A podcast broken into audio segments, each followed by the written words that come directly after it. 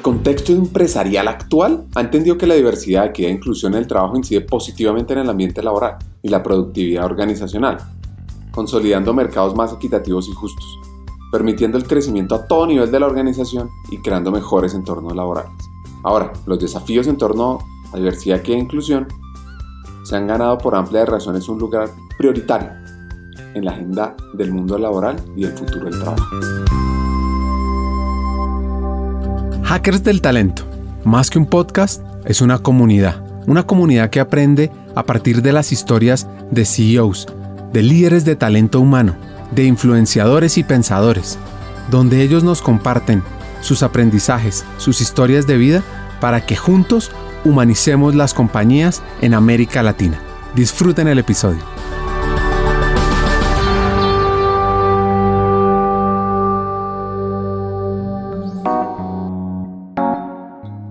Nuestro hacker de hoy se llama Víctor Velázquez, apasionado por la música, los conciertos, los festivales. Su familia, Renata y Pedro, son su razón de ser, con quienes empezó a cumplir un sueño que tenía desde hace mucho. Víctor nos enseña sobre la vocación profesional, que es algo que no es innato, sino que se puede ir descubriendo. Es más, construyendo en el recorrido. Pues la historia arranca en México, pero se va trasladando a muchos países del mundo lo que le ha permitido impactar desde sus diferentes roles el área de talento humano en casi todos los continentes.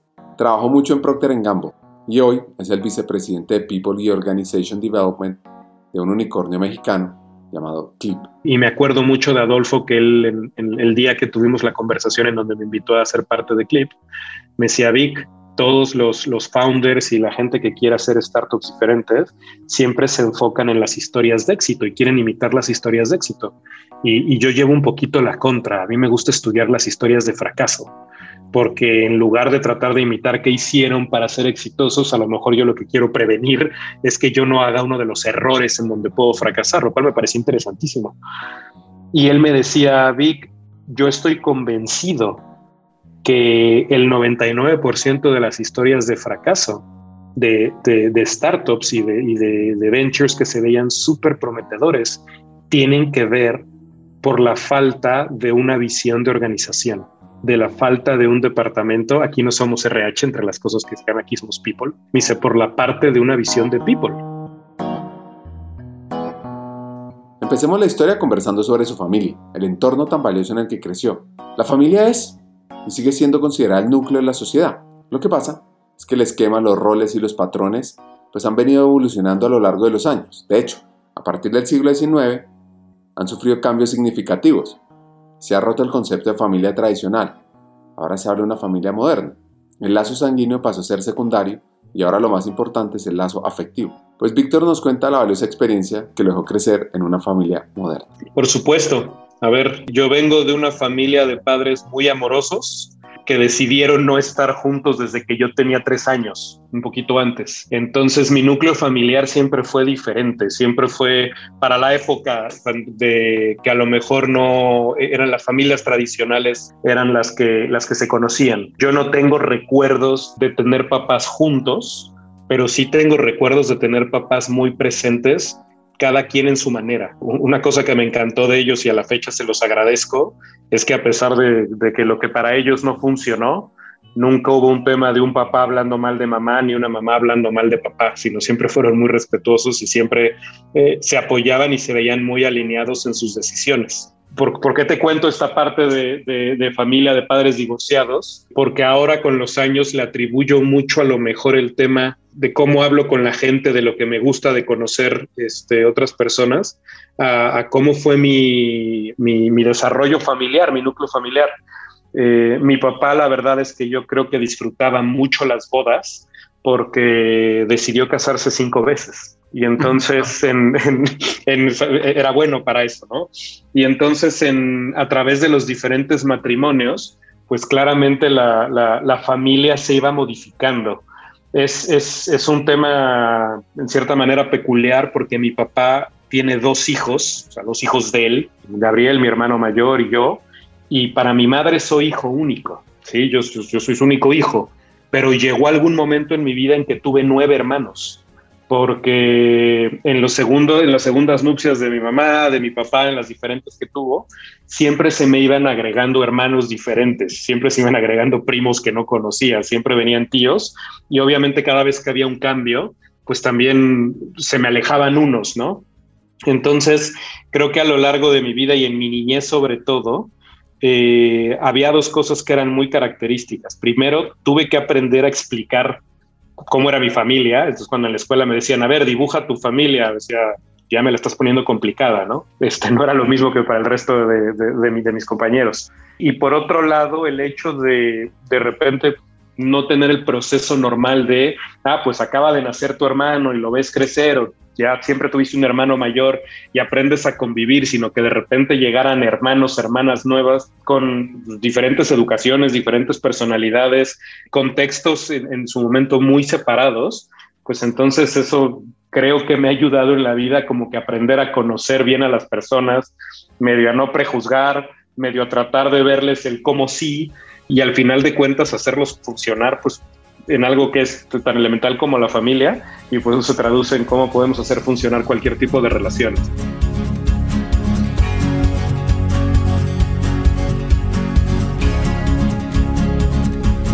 A este mexicano le gustaba aprender haciendo, que de hecho es una metodología muy explorada hoy por hoy.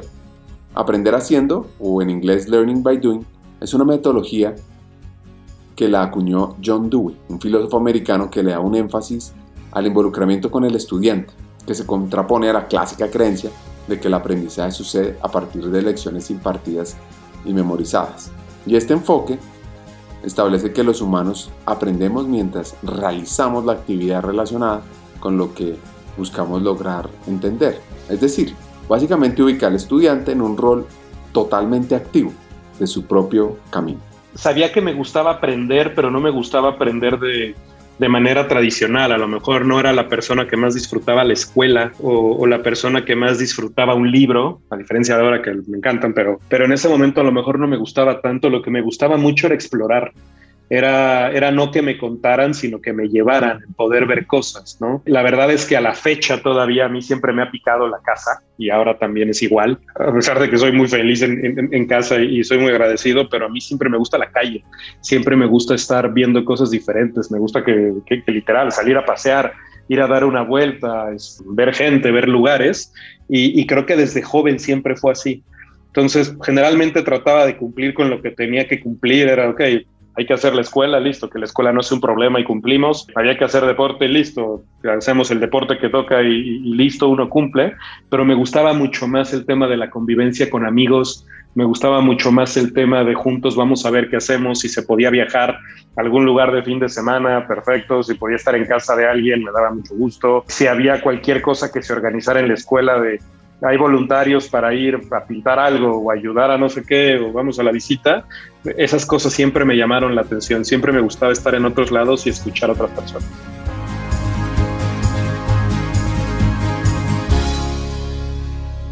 Trabajar desde muy joven en el negocio de la familia de su mamá le permitió a este hacker conocer, convivir y conversar con personas de diferentes mundos y realidades. Le permitió tener muy claro, saquen esta libreta, este valioso hack entender el valor del esfuerzo y poder ver el resultado. ¿Por qué me voy a exponer a algo que me incomoda? ¿no? ¿Por, qué voy a, ¿Por qué voy a entrar a algo que a lo mejor no voy a estar contento, que me va a costar más trabajo? O, aunque no le vieran el trabajo y todo, que no le vieran el valor, eh, aprender algo diferente de lo que estaban acostumbrados, a salir del confort. La vocación profesional es la felicidad interior que experimenta una persona cuando desempeña un trabajo que lo estimula, lo motiva, lo ilusiona. Un trabajador con vocación pues tiene ganas de ir no solo a trabajar, sino a ir más allá y evolucionar profesionalmente. Pero, pero, pero, en las últimas décadas muchos jóvenes han escogido su profesión por la salida laboral y no por su vocación profesional. Y estos trabajadores afrontan sus tareas cotidianas desmotivados, lo que repercute en la productividad de una empresa. Víctor enfrentó el reto de definir su orientación profesional teniendo únicamente claro que quería algo de negocios combinado con temas internacionales.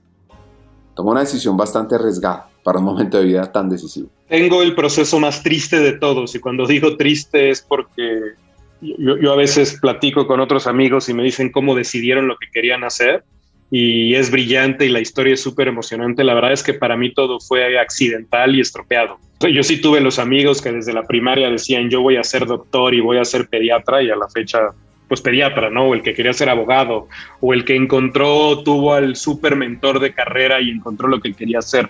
La verdad es que yo no sabía que realmente qué es lo que quería hacer.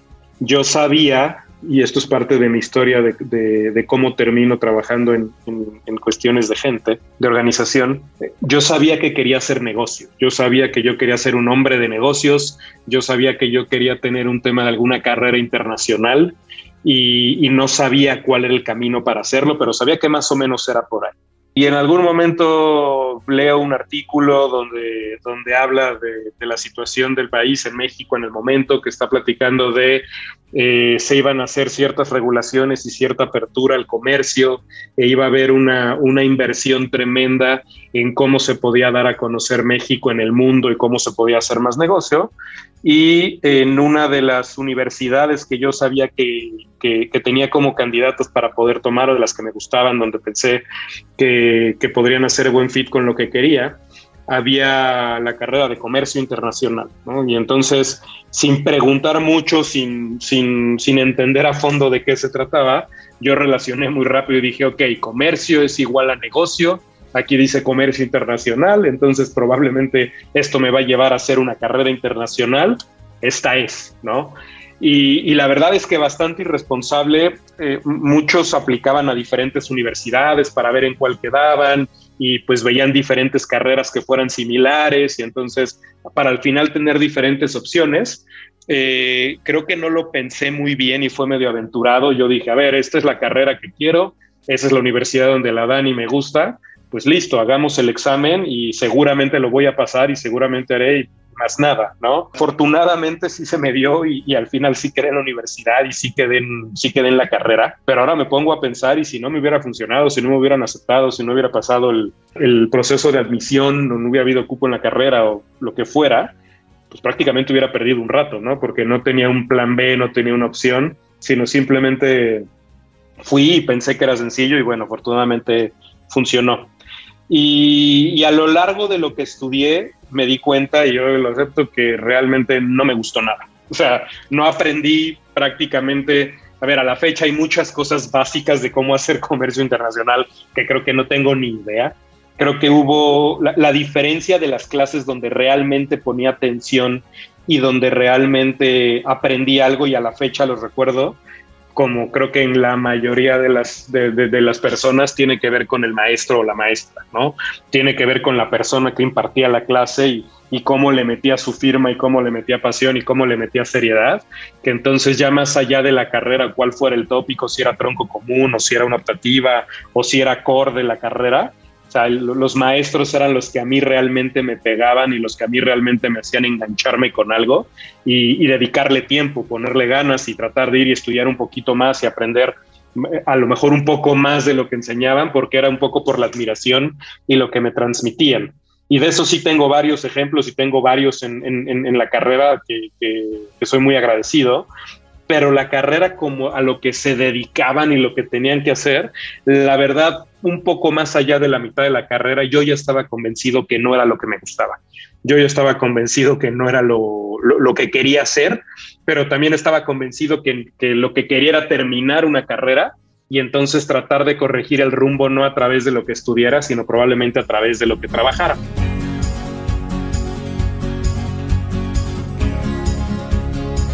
Me encontré un estudio de la Universidad Nacional de Colombia que sacó unos datos econométricos, identificó cuáles eran las variables que influyen en el abandono o en la permanencia estudiantil cuando estamos formando en América Latina. Y encontró que las decisiones de abandonar están sujetas a la vocación del alumno, pues el 43% de ellos desertan en los primeros dos años de carrera.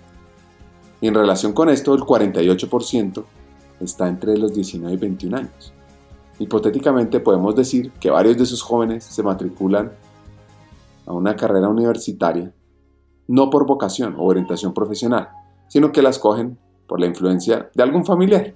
Entonces, corregir el rumbo en lugar de desertar, pues debe ser una decisión estratégica. Ahora, veamos cómo este hacker empieza a corregir ese rumbo en Procter Gamble, donde el karma le pasó factura de una manera positiva y satisfactoria.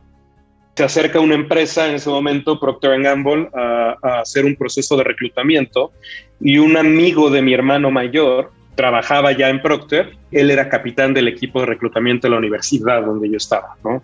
Y entonces me, me habla y me dice, oye Vic, eh, pues yo tengo una cuota, tengo que juntar un salón, ayúdame, cuáles son, quiénes de tus amigos pueden venir a hacer el examen, etcétera.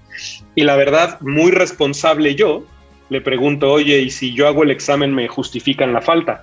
Claramente se veía que no me gustaba lo que estudiaba, ¿no? Y, entonces me, dice, sí, se justifica la falta. Y dije, ah, perfecto, yo quiero entrar y, hacer el examen entonces. Y resulta que hago el examen, lo paso, me voy a diferentes entrevistas y me voy, me voy acomodando, voy tomando seguridad, me va gustando lo que me van explicando que realmente pasaba en Procter y cuáles eran las diferentes opciones y, voy avanzando en el proceso y, y, la verdad es que muy contento y ahí me empiezo a enganchar y me voy enamorando y digo, ah, esto, espérame, esto sí me va gustando, ¿no?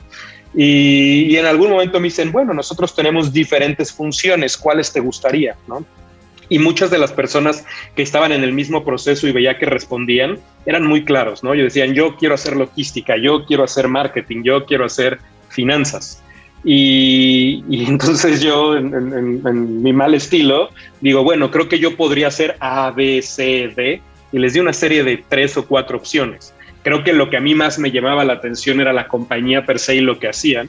Y a lo mejor en ese momento lo que decía es, mira, yo a mí déjenme entrar y entonces ahí me voy acomodando, pero yo quiero ser parte de esto, ¿no? Yo sí estaba muy claro que quería trabajar ahí.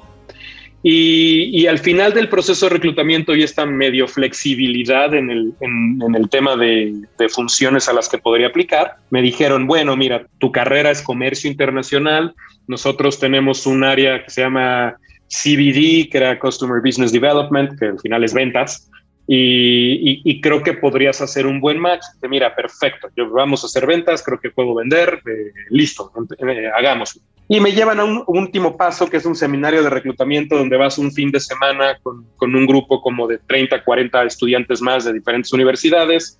Eh, te hacen grupos de trabajo, estás el fin de semana y te ponen, te dan explicaciones, medio talleres de, de, de qué es lo que se hace en la función, te ponen un caso de negocio la última noche, pasas la, noche en vela tratando de resolver el caso imposible, presentas y de ahí decidían quiénes iban a ser los practicantes o los interns para la siguiente generación. Y termina, experiencia increíble. De hecho, en ese seminario, entre parte de las cosas que me ha encantado, uno de mis mejores amigos de la vida, lo conozco ahí eh, y a la fecha sigue siendo ahí. Entonces, Procter no solo me dio una super escuela y me ha dado unas grandes experiencias, sino también eh, me ha dado muchos amigos en la vida y, buenas personas. Pero al final el tema es que termina, me hablan y me dicen, Vic, felicidades. Eh, la verdad es que nos gustaría que tuvieras una, una pasantía con nosotros, eh, pero no va a ser en ventas, no va a ser en esta área que se llama CBD, que te vimos un perfil de recursos humanos. Y, y, y para mí fue como súper sorprendente por dos razones. Primero, mi, mi papá, eh, él es una persona que ha trabajado en recursos humanos, él hizo carrera en recursos humanos, sigue a la fecha trabajando en recursos humanos. ¿sí? Y yo toda la vida me burlé de él por ser una persona de recursos humanos, ¿no? porque yo tenía esta mala idea y mala concepción de, bueno, en recursos humanos pagas nómina y me imagino que contratas, corres y organizas la fiesta. Y entonces yo siempre me burlaba de él, decía, pa, es que la, la, las personas que trabajan en recursos humanos son los que les da miedo el negocio, son los que no le quisieron entrar a las matemáticas, los que no entendieron un PNL, etcétera, etcétera. Y él se reía y me decía, ya entenderás, hijo, ya entenderás. Y, y yo y siempre decía, imagínate ser el licenciado Víctor Velázquez de Recursos Humanos. O oh, sorpresa, y digo, y nada más para cerrar, pun intended, ahora yo soy el licenciado Víctor Velázquez de Recursos Humanos, ¿no? Pero ahora lo digo con muchísimo orgullo y me encanta. Pero en ese momento era, era, yo sabía que era una opción que yo no quería tener, era una opción que nunca me llamó la atención, no lo consideré, para mí era de vuelta. Este, este mal entendimiento de no, el negocio se hace en venta, se hace en finanzas, se hace algo ahí. Y, pero cuando me dijeron, oye, te vimos perfil de recursos humanos, pues quedo sorprendido por eso, pero también pues, quedo sorprendido por qué. Y me acuerdo que la respuesta que me dieron fue, porque tomaste el, pizarrón y estuviste dibujando y haciendo anotaciones en tu grupo de trabajo. Entonces yo decía, ok, yo no sabía qué ser un skill de, recursos humanos y, a la fecha sigo sin entenderlo mucho, ¿no? Pero me dijeron que ese era el skill que habían visto. Espero que hayan visto algo, algo más. De, todas maneras, estoy súper agradecido porque ese realmente fue un gran parteaguas y, y una decisión que no tomé yo, que alguien tomó por mí y que me ha dado la, no digo carrera, sino más bien la satisfacción profesional más grande durante los últimos 20 años, ¿no? El, poder haber elegido este camino. Y, decido aceptarlo porque en mi mente era de, mira, eh, si déjame entrar y ya que entro veo dónde me acomodo y si es empezando por recursos humanos, algo aprenderé, algo haré y listo. Y ese año que estuve de pasantía en recursos humanos pasaron dos cosas, este, y ya con esto cierro la historia, te lo prometo. Pasaron, pasaron dos cosas que creo que, que, me marcaron mucho. Número uno, me dijeron, bueno, tú querías ventas, entonces ¿qué te parece que los lunes trabajas en ventas y vas y te damos unos clientes y vendes y lo intentas para que no te quedes con la cosquilla y a lo mejor es lo que quieres hacer?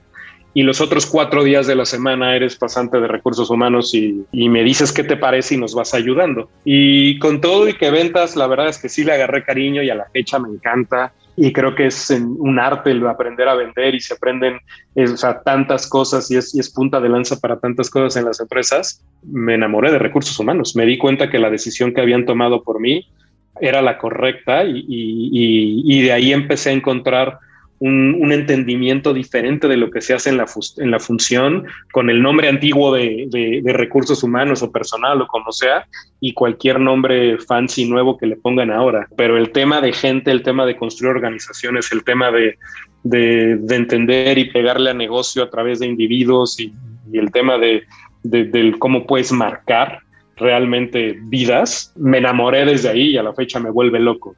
Y la segunda parte me empezó a ir mucho mejor en la universidad, porque entonces estaba tan enganchado con el trabajo que lo que quería es que me fuera muy bien en la escuela para poder terminarla y asegurarme que listo, ya la terminé, la terminé bien eh, y me puedo dedicar a aprender, no a lo mejor en la manera tradicional que me habían dicho que tenía que aprender, que era a través de una carrera, sino más bien aprendía a través de lo que hacía todos los días.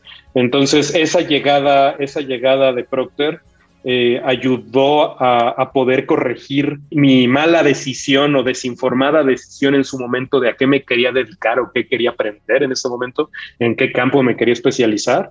Y también me ayudó a que, aunque no estuve muy feliz en, lo que estudié, a, que lo terminara bien y que aprovechara lo que tenía que aprovechar. Procter Gamble, también conocida como P&G, es una empresa estadounidense con sede en Cincinnati fue fundada por William Procter y por James Gamble en 1837, ambos originarios del Reino Unido. Sus productos han llegado a incluir comida para perros, limpieza, productos de cuidado personal. ¿Y sabías que antes de la venta de Pringles a la compañía Kellogg's, su línea de productos incluía alimentos y bebidas? Es decir, esas papas Pringles antes eran de Procter. Pues conozcamos de primera mano la cultura organizacional de este gigante y la importancia que le dan a tener un propósito claro. Yo les digo algo, yo he conocido mucha gente de esta empresa y una de las cosas más impresionantes es la cultura, vocación y amor por la compañía que genera. Entro a una compañía y Procter creo que a la fecha sigue siendo exactamente igual. Este, yo siempre digo que siempre hablo maravillas de Procter y, siempre digo que tuve sangre azul y a la fecha tengo un poquito de sangre azul y no es por ser de parte de una familia real, sino porque Procter es azul. Y creo que una cosa que hacen extremadamente bien es ellos sí se toman en serio esta parte famosa de la gente es lo más importante. O sea, no solo lo, no solo lo tienen pintado en las paredes o en sus presentaciones o en, o en, los folletos, sino realmente le dan este espacio a la gente, como tú dices, para sentirse importantes, sentirse que son valorados y sentirse que están invirtiendo en ellos una de las cosas que creo que le funciona muy bien a Procter, probablemente no funciona para todas las compañías, pero Procter lo hace muy bien, al, tener la base de su talento que sea, que sea un tema de entry from within, o sea, que tienes que entrar desde que estás saliendo de la escuela y todo mundo empieza en, en, niveles de entrada, es, creo que a la fecha han cambiado un poco o han sido un poco más flexibles tratando de adaptarse a la situación, pero pero históricamente Procter siempre era tú tenías que entrar en nivel de entrada, no llegabas después, no llegabas 10 años después a decir ahora contrátame y voy a ser director.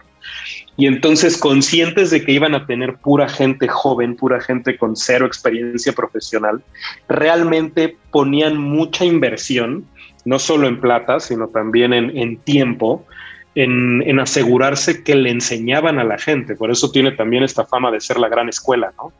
Porque realmente se dedican a desarrollar a toda su gente y, y, no importa si no sabes, ahí te enseñan desde muy temprano que se vale levantar la mano, que se vale preguntar. Y a medida que vas creciendo en la compañía, tú estás muy consciente que así como a ti te ayudaron, así como era responsabilidad de tus líderes directos el ayudarte, el, enseñarte, el desarrollarte, e inclusive eran evaluados por eso también, tú lo hacías también como reflejo. Yo me acuerdo muchísimo y siempre está en mi corazón y, la adoro y le agradezco. Mi primera jefa, Anti, eh, Antígona Velasco, ella, pobre, tuvo una paciencia que creo que ni mis padres tuvieron conmigo. O sea, yo recuerdo, le, encantaba y le encanta la fecha, la vi hace poco, le encanta usar, eh, escribe con tinta morada o con tinta rosa, son los dos colores que le gustan. Y yo me acuerdo que todos los documentos que escribía siempre regresaban en, ese momento. Acuérdense que soy un poco más grande, entonces, este, cuando digo grande me refiero a viejo, entonces todo se imprimía, ¿no? Y entonces todos mis documentos siempre iban con llenos de tinta morada o tinta rosa, porque obviamente tenían todas las correcciones del mundo. Y entonces siempre me dicen, oye, ¿qué es lo que Anti te enseñó? ¿Qué es lo que tu primera jefa te enseñó? Siempre digo, me enseñó a escribir. Todo el mundo se ríe y cómo, eso no te lo enseñaron en la primaria. Pero realmente, o sea, va más allá de escribir, ¿no? El tema de comunicar, el tema de cómo ordenar ideas, de cómo procesar el pensamiento, de cómo poder dar claridad a, un problema que a lo mejor eh, puede verse muy complejo, pero encontrar la manera de cómo lo comunicas de una manera en que todos entiendan para que puedan poner la solución. Para mí eso se traducía en enseñarme a escribir con claridad, ¿no? Y entonces yo sí siempre estoy eternamente agradecido con Anti que se tomó la paciencia de, enseñar a un adulto, enseñarle a escribir, enseñarle a pensar, enseñarle a, poder decir lo que quería. Y en ejemplos como esto, yo creo que la, la, mayoría de los procterianos siempre se acuerdan de sus primeros managers ahí, los que van encontrando más adelante en la vida, ¿no? Y una relación que tú hacías con un jefe directo son relaciones que haces de toda la vida. Y la otra cosa que hacen muy bien en Procter es a pesar de buscar gente que es, que es diferente, y siempre doy muchos ejemplos con música, soy súper apasionado en la manera personal de la música, este, puedes encontrar dentro de Procter al que le gusta el rock, al que le gusta el reggaetón, al que le gusta el pop, al que le gusta el dance, lo que tú quieras, pero al final todos comparten una serie de valores muy similares y comparten mucho el, hambre de ser exitoso y de crecer y de entregar. Vero, mi esposa, dice, sí, es que es un tema de ser competitivos. Y sí, hay, hay, creo que hay una parte de ser competitivos, pero, pero creo que es una competencia sana y creo que es un tema de siempre, de, siempre querer llegar a dar un extra mile, siempre poder tratar de dar algo más, de tratar de demostrar que puedes, de tratar de buscar el siguiente paso. Y como bien lo dices, estás vendiendo detergente, estás vendiendo, estás vendiendo jabón, pero una cosa que hacen muy bien es siempre te enseñan por qué estás vendiendo ese detergente, por qué estás vendiendo ese jabón el cómo le pueden dar propósito a lo que estás haciendo y hacerte sentir importante en ese rol que estés jugando, no importa si eres un practicante o si eres el general manager, creo que a todos los niveles eso siempre lo han hecho bastante bien y, como decías, te hacen sentir que, eres importante, que lo que estás haciendo es relevante y que si no estuvieras tú, no se podría hacer, aunque por supuesto que se podría hacer, pero, pero, pero lo hacen muy bien y, tienen muchos procesos a lo largo de la carrera para que eso funcione. Tenemos un sueño, humanizar las empresas haciendo de talento humano un actor clave, fundamental, fuera de serie. ¿Cómo lo vamos a lograr? Pues tenemos una gran noticia. A partir del 29 de junio y hasta el 31 de agosto están abiertas las aplicaciones a la Academia Hackers del Talento México, un trabajo en conjunto con AMEDIR, con la Asociación Mexicana en Dirección de Recursos Humanos. Nuestra motivación es formar a los futuros líderes de talento humano de América Latina, para que seamos estratégicos, tecnológicos, transformadores, y así lideremos la humanización de las empresas en la región. Te preguntarás, ¿por qué me va a interesar a mí? ¿Qué tiene de ganador? Pues aquí van cinco razones. La primera, vas a aprender de la experiencia de forma colectiva y es que los profesores son vicepresidentes y CEOs de compañías. compañías como PepsiCo, New World Brands, Whole Foods, Alsea, Grupo Modelo, por nombrar algunas. Personas que te enseñarán desde la experiencia, desde la práctica. Segundo, contarás con un contenido relevante. Son 20 sesiones sincrónicas que reúnen temas como mindset para hackear el talento, impacto e influencia, conectar y movilizar el negocio, toma de decisiones, ser CEO, data, people, liderazgo transformador, humanización y tecnología y mucho más. Tercero, también vas a poder aprender a tu propio ritmo. Vas a tener acceso a una plataforma con contenidos específicos de People Analytics, experiencia del empleado, inteligencia artificial y varios cursos más. Cuarto, vas a ser parte de una comunidad, porque los estudiantes son también fuera de serie como tú. Y vas a aprender de ellos y con ellos. Y quinto, vas a vivir un aprendizaje increíble, porque es que combinamos lo mejor de la ciencia del aprendizaje, de la tecnología educativa, con un modelo ganador sincrónico, asincrónico, con aprendizaje a través de retos, coaching entre pares, proyectos de impacto en la empresa y mucho más. Bueno, podría seguir aquí hablando bondades de esta academia, que dura 5 meses y arranca a finales de septiembre. Pero te digo, las aplicaciones se cierran a finales de agosto, no hay muchos cupos. Solo digo. Si quieres profundizar más, puedes conocer en nuestra página web vanza.co, buscas Hackers del Talento Academia México. Repito, banza.co, buscas Hackers del Talento Academia México. Sigamos con el episodio, sigamos formando los futuros líderes de talento humano de América Latina. Debemos afrontar cualquier reto de una manera optimista, una visión positiva y pensando que todo irá bien y que conseguirlo solo será cuestión de tiempo. Quizá podrá costar un poco más, pero solo significa que debes esforzarte un poco más para conseguirlo. Esta etapa de la vida profesional de Iván empieza en México, se va trasladando hacia otros países de la región, arrancando por Venezuela, donde claramente enfrentó muchos retos. Pues como dato curioso, Procter Gamble crea en 1948 una división internacional para controlar la creciente demanda de sus propios productos a nivel mundial. Inició operaciones en México, que se convirtió en el primer lugar en Latinoamérica, y dos años después, esa gran visión los lleva a tener productos innovadores en cada uno de los hogares del continente, como resultado de la apertura de las oficinas en Venezuela, que fue el primer escalón en Sudamérica en 1950.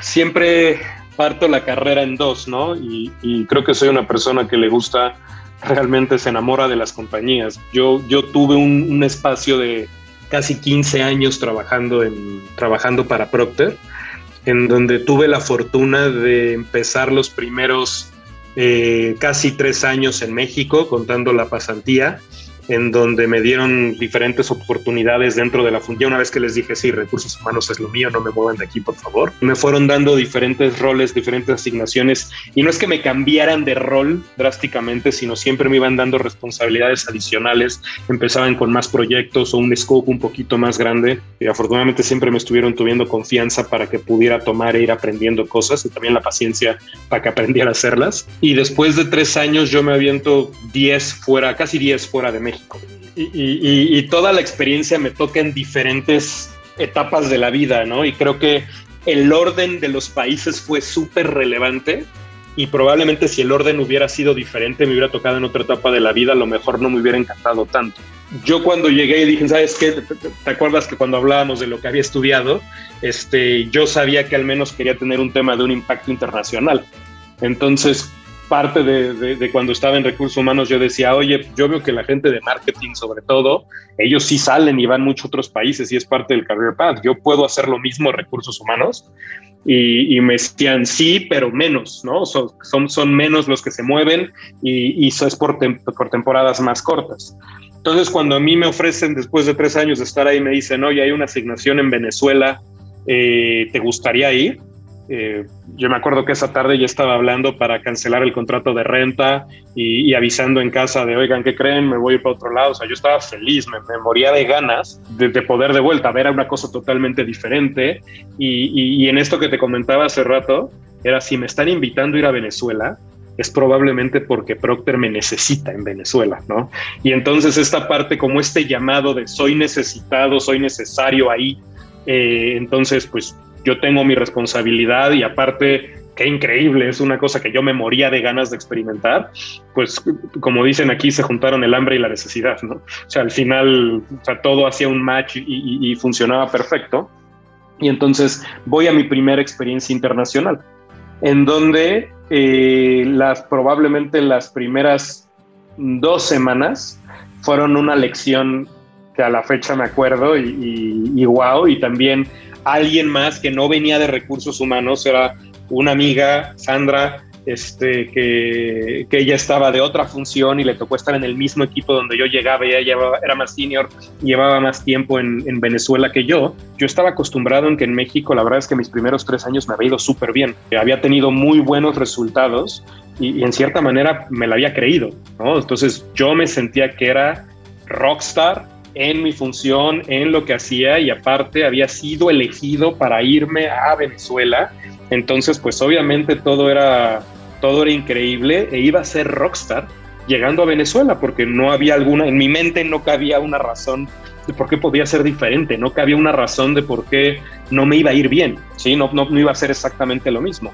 Y oh sorpresa, después de las primeras dos semanas de llegar ahí, pues era un negocio totalmente diferente, con una posición totalmente diferente a la que había hecho.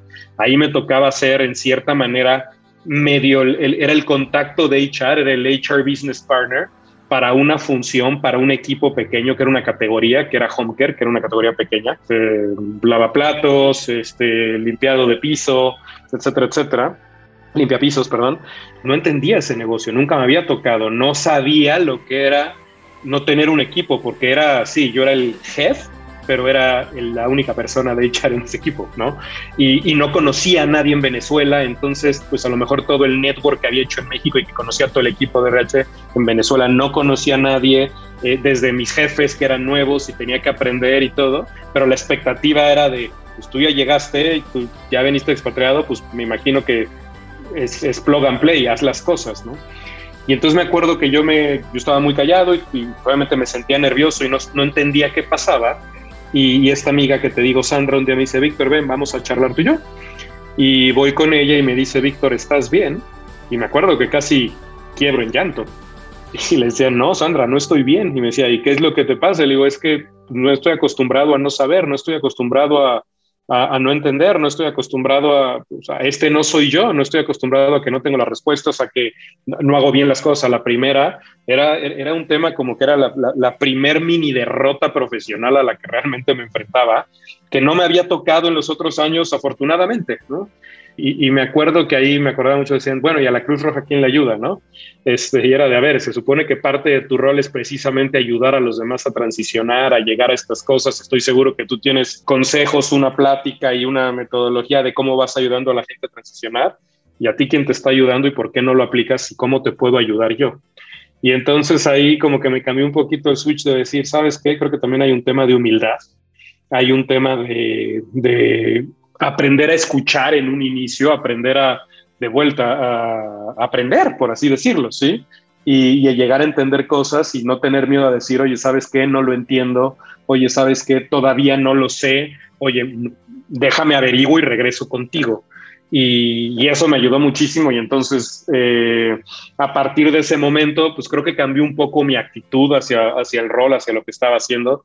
Creo que se notó bastante en el equipo porque entonces las cosas empezaron a funcionar y no porque las hiciera bien ya, sino porque la actitud que estaba teniendo era la actitud correcta. Y, creo que a la fecha eso me, me sigo teniendo esa actitud de, a ver, no lo sabes todo, no, no lo puedes todo y ser bueno en lo que haces no necesariamente se traduce en tener todas las respuestas.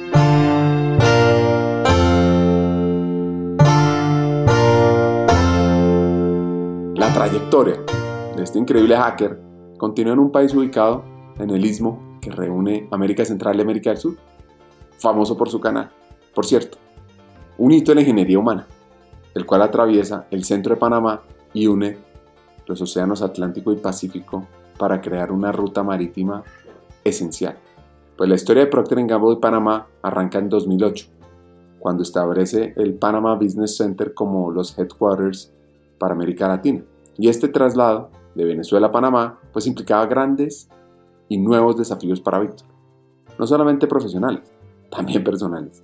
No sé si, si es la fortuna, pero ocurre que hay un cambio de localidad de los headquarters y deciden moverse los headquarters de Procter en Latinoamérica. El histórico Caracas de, de, décadas se vuelve a, ahora nos vamos a Panamá, ¿no? Y aparte, pues no vamos a reconstruir, sino nos llevamos a toda la gente y vas a un país donde no hemos tenido presencia, donde que hay que empezar literal. O sea, las primeras oficinas eran los business lounges de los hoteles donde el primer equipo se quedaba y veían de, bueno, ¿y cómo se hacen aquí las cosas, no?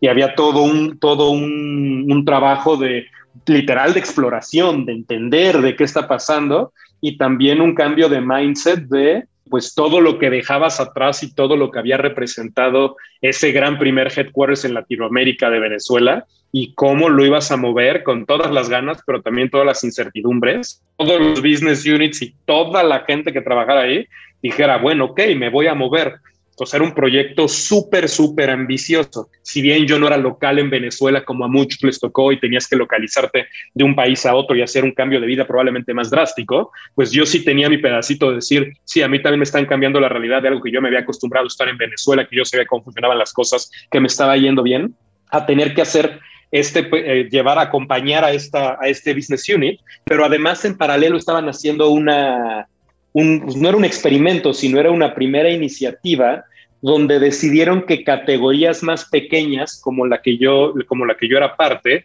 trataran de juntarse en una megacategoría que aunque no tuviera nada que ver entre los productos, porque era todo el tema de home care que te comentaba, pero era la parte de baterías, de pilas, de Duracell, y era, y era papel higiénico. Entonces, bueno, ¿qué tienen que ver las pilas con el papel higiénico y con un lavatrastes, no? O sea, no, no, no cuadraba, pero era cómo podías tratar de hacer eh, bajo un solo equipo y con ciertas eficiencias, cómo podías agarrar un poco más de escala en la manera en que tenías un portafolio de negocios que fuera más relevante para llegar a los diferentes países.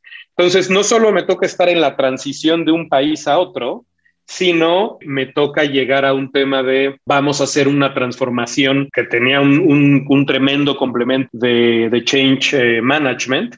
Para, para, las unidades de negocio en ese momento con las que trabajaba. Y entonces, pues sí, tenía un solo general manager, pero tenía tres categorías globales a quienes reportaba y el, y el, cómo podíamos manejar esa complejidad fue una, fue una experiencia súper relevante eh, mientras también estaba pasando el cambio personal, ¿no? Y entonces es el, el, primer brinco que me lleva de, de Venezuela a, a, Panamá.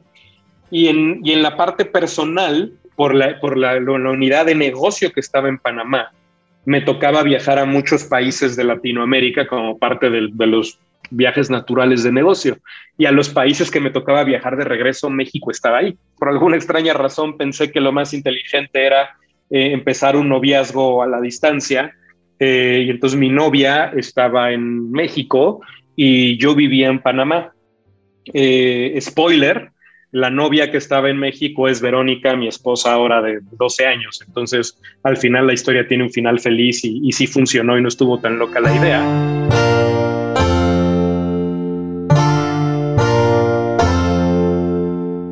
El cambio constante se ha convertido en una de las características más comunes de la época actual. Esto ha hecho de la adaptación al cambio una de las competencias más importantes en el mundo laboral. La adaptabilidad se concibe como la capacidad para asumir los cambios sin que esto altere el alcance de los objetivos que se han propuesto con alteración, lo cual está estrechamente vinculado con la capacidad de concebir como válidas perspectivas y situaciones diferentes a las que uno se está acostumbrando. Pues continuando con la historia, la decisión de su compromiso es una mezcla de familia, amigos y un reconocido festival de música. Y mientras tenía esta idea de, de, la segunda asignación y cómo sacar el mejor provecho y aprender a vivir con todo este cambio constante que estaba teniendo de manera profesional en la asignación, en el país, más el tema personal, más el noviazgo a la distancia, creo que las cosas se van dando bastante bien porque entre el recibo promoción y soy, pues de un rato me hago gerente senior de RH, no era la primera promoción en México, eh, en, en Procter, pero sí ya la relevante donde ya se me, se me veía cierto seniority después de las, de las diferentes asignaciones. Hay un viaje te hablaba hace rato de la música, me voy a un viaje con, mi hermano y unos amigos, vamos a un, a un festival de música, Lollapalooza en, en Chicago, somos muy felices ahí, estamos viendo las diferentes bandas de rock. Y un día mis amigos dicen, oye, los conciertos empiezan en la tarde, podemos ir a hacer compras en la mañana. Yo sé, bueno, pues los acompaño, yo no quiero hacer compras, pero vamos. Y estoy platicando con mi hermano en el, en el mall, vamos, vamos conversando y veo una joyería. Y en la joyería le digo, mira, ven, le digo, mira, un, anillo más o menos así me gustaría darle a Vero si algún día propongo matrimonio. Y él me dice, ay, ¿a poco ya, ya estás listo? Le digo, pues no sé, pero ahora que lo piensas, eh, creo que me parece una buena idea y, le empiezo a contar la historia de, de, por qué pienso que es una buena idea. Y, así como si fuera serie de televisión, de esos flashes que de repente cierras los ojos, los abres y te encuentras ya hablando con el encargado de la tienda que te vaya mostrando anillos, y de repente cierro los ojos y los vuelvo a abrir, y ya no somos mi hermano y yo, o sea, creo que se hace el rumor entre todos, nos ven en la joyería y todos los amigos nos empiezan a ver a lo lejos y empiezan a llegar, y todo el grupo de amigos que estábamos ahí los veo atrás de mí y yo viendo un anillo decía, wow, ese es, así sería, ese es el anillo perfecto. Y entonces me acuerdo que alguien me dijo, oye, ¿y por qué no? Y mi respuesta muy sincera fue, porque no me alcanza. Entonces, uno, uno, de los amigos bastante buen tipo y que, creía en mi, en mi palabra, me dijo, no te preocupes, a mí sí, este, si quieres con mucho gusto yo lo firmo y lo, me lo vas pagando mensualidades, pero que no se quede, ¿no? Entonces, creo que es el anillo más musical porque después de comprarlo se fue con nosotros al, concierto y, y lo pasábamos entre toda la gente alrededor. Sí regresó a mis manos afortunadamente. Y, entonces yo ya estaba muy preparado y ya llegué muy emocionado a decir, listo, ya sé que lo que quiero es pasar mi vida con Vero y, le, voy a, le voy a pedir matrimonio en la siguiente oportunidad que tenga. Y yo sabía que ella tenía planeado un viaje a Panamá, entonces había planeado la fecha y cómo lo iba a hacer y cómo iba a ser una sorpresa.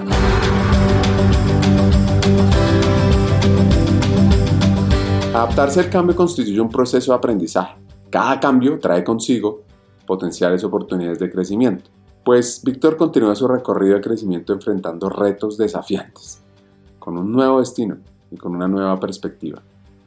Y una semana antes de que llegara ella a Panamá, eh, me habla el, vicepresidente de la región, y me dice, Víctor, y sí, cuéntame, me dice, ¿conoces Colombia? Y le dije, sí, claro. Me dice, ¿y te gusta? Y le digo, me encanta, me parece fabuloso el país. Y me dice, qué bueno, eh, felicidades, te vas a Colombia a ser el, el, HR Country Manager. Y me acuerdo que, que, fue una serie de emociones increíbles y, rarísimas, porque ese era como mi sueño, el poder llevar un, lo que dicen un país chico que de chico no tiene nada porque vende 500 millones de dólares en ese momento, y esto fue hace más de, de 10 años. O sea, es, es un monstruo y tenía tiene plan, la fecha tiene planta, unas oficinas increíbles y tiene un centro de distribución y es un negocio bien complicado en, en, lo positivo, ¿no? Con la complejidad y el challenge que te da. Y, no me tocaba todavía, a mí me tocaba todavía hacer una asignación adicional antes de que me pudieran dar esa posición y, me encantaba y me volvía loco. Pero por otro lado era de, no, pero espérame, yo llevo otra vez, llevo poco menos de dos años aquí en Panamá y y me quiero casar y, si no le he dicho a Vero todavía de Panamá, ¿cómo le digo que a Colombia? Y me acuerdo que lo, único que resultó de mí le dije, ah, me parece perfecto, sí acepto, o sea, acepté en el momento, bastante irresponsable también como muchas de mis decisiones. Dije, pero, pero te quiero avisar que me, que me voy a casar. Y cuando me ofrecieron esto fue en septiembre. Y me dijeron, muy bien, ¿y cuándo te casas? yo me acuerdo dije, a ver, tengo que comprar tiempo para que podamos preparar las cosas, le pueda decir y todo. Y dije, no, pues me caso en febrero. Y me dijo, muy bien, te casas en febrero, entonces en febrero vas. Le decía, no, no, no, pero me voy de luna de miel, entonces marzo. Me dijo, listo, marzo 1. Me acuerdo que vi el calendario y dije, marzo 6. Me dijo, perfecto, marzo 6 estás en, en, en Colombia, cerrado. Y entonces, pues había cerrado y había hecho en cierta manera una muy buena negociación de para cuándo me tenía que mover a la asignación que quería y me, había, ah, me habían preaprobado una super, super espacio para hacer una luna de miel, pero en ese momento no sabía ni siquiera si tenía eh, esposa to be, porque pues no le había pedido matrimonio todavía, ni sabía si me iban a decir que sí, si nos íbamos a, ni a dónde nos íbamos a ir de luna de miel, ni si nos alcanzaba para la luna de miel a la fecha, y, lo digo sin temor a equivocarme, la persona que más admiro en la vida es Avero. Eh, me gustaría tener la mitad de su valor, me gustaría tener la mitad de su decisión y, ser la persona que es ella. Y como siempre y como ha sido la vida, ella fue la valiente de la pareja. Y entonces me acuerdo que seguí con el plan de cómo le iba a pedir matrimonio, pero pues en lugar de hacer una pregunta eran varias preguntas, ¿no? Porque era de te casas conmigo, ¿sí? Y te vienes a vivir a Colombia, ¿sí? Pero tiene que ser en esta fecha y, pues vamos corriendo, ¿no? Eh, afortunadamente creo que algo hice bien porque a todo me dijo que sí. Soy la persona más afortunada. Y, entonces eso nos llevó a llegar después de nuestro, nuestra luna de miel. Viajamos un rato, regresamos a México, fuimos a un concierto de Coldplay que tocaba esa noche y al día siguiente nos fuimos a Colombia a, empezar nuestra vida de matrimonio y de vuelta con una asignación nueva en un país nuevo, pero también ahora en un formato familiar nuevo, donde ya no era yo, sino ya pensaba por dos. Y, la verdad es que Colombia, guau el lugar, guau el país, guau el amor que ambos le tenemos. Es... Hagamos una pausa. Hackers del Talento busca humanizar las compañías, compartir experiencias y mejorar la realidad laboral en Hispanoamérica. Necesitamos de una comunidad, porque solo es imposible. Así que tu apoyo es fundamental. ¿Cómo? Compartiendo nuestros episodios por WhatsApp, por las redes sociales, suscribiéndote a nuestras plataformas y comentando. Ya hay varios que se han montado en esta comunidad. Gracias a Crip Bogotá por tu apoyo y cerramos esta pausa. Continuemos con el episodio. Luego a Colombia se tiene que trasladar lo que pasa es que el destino está más o menos a 19.300 kilómetros de distancia. Su siguiente reto será en uno de los denominados tigres asiáticos. Les cuento un poquito sobre esto que lo aprendí cuando estudié economía. Los tigres del sudeste asiático surgieron entre el año 1945 y 1990, en el contexto de la Guerra Fría. Se les comenzó a ver como las potencias, las mejores prácticas, el ejemplo a seguir. Los principales países que se han desarrollado tan vertiginosamente rápido fueron Singapur, Hong Kong, Taiwán y Corea del Sur, demostrando un crecimiento en calidad, cantidad, productividad, eficiencia de sus productos, alcanzando los mercados internacionales. Como ya se sabe, Colombia se comparaba con Corea del Sur en los 60, imagínense. Pues bueno, a partir de 1950 estos tigres apuntaron a los avances tecnológicos y a las políticas sustitutivas de importación, orientándose luego a exportar. En definitiva, estos países han cambiado paradigmas mundiales. En Colombia yo soy súper feliz, de vuelta unos amigos increíbles, tengo la asignación, probablemente siempre digo que es, si no la más, una de las, de las dos más importantes que tuve en Procter por todo lo que aprendí, por lo que se me dejó hacer, por, por lo que estuve expuesto. Y un día mi jefe de ese momento me habla y me dice, Víctor, te tengo una gran noticia, la asignación de tus sueños la acabo de tener, pero me tienes que aceptar hoy en la noche. Y entonces mi reacción fue, perfecto, me voy a Barcelona. Y me dijo, no, te vas a ir a Singapur.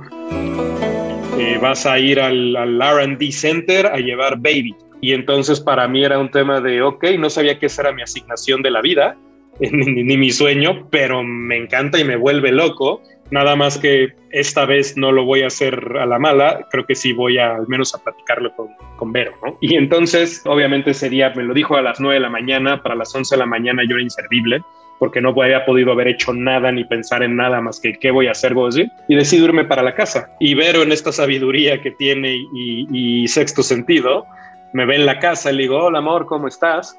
Y me dice, ay, qué bueno, vienes a almorzar, feliz. Y de repente hace una pausa y su primera pregunta fue, ¿a dónde nos vamos?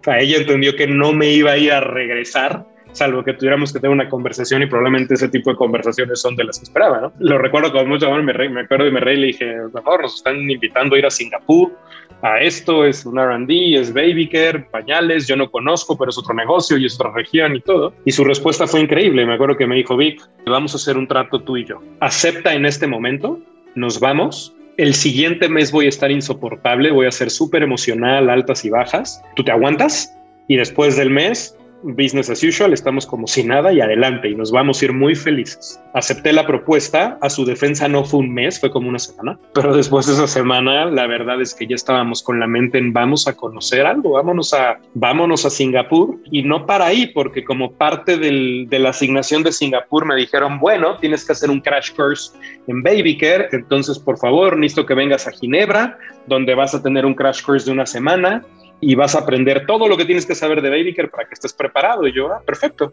Y entonces voy a Ginebra, aprovechamos Vero y yo dijimos, bueno, pues si ya vamos, démonos una paseada por ahí.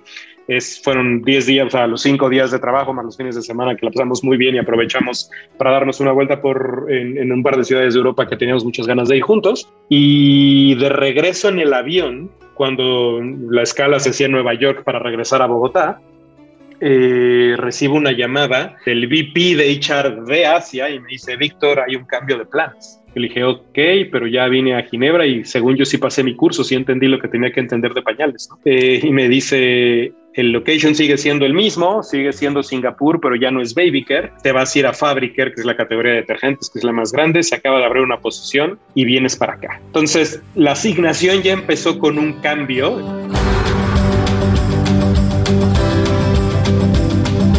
Singapur es una de las áreas económicas de Asia que tiene una de las tasas de crecimiento más elevadas, pues lleva creciendo 8.5% desde 1966. El nivel de vida es de los más altos de Asia y del mundo. La importancia que ha tenido en el comercio internacional es que ha logrado diversificarse hacia una industria ligera, hacia el sector financiero, hacia la tecnología. Es un punto sumamente estratégico a nivel global.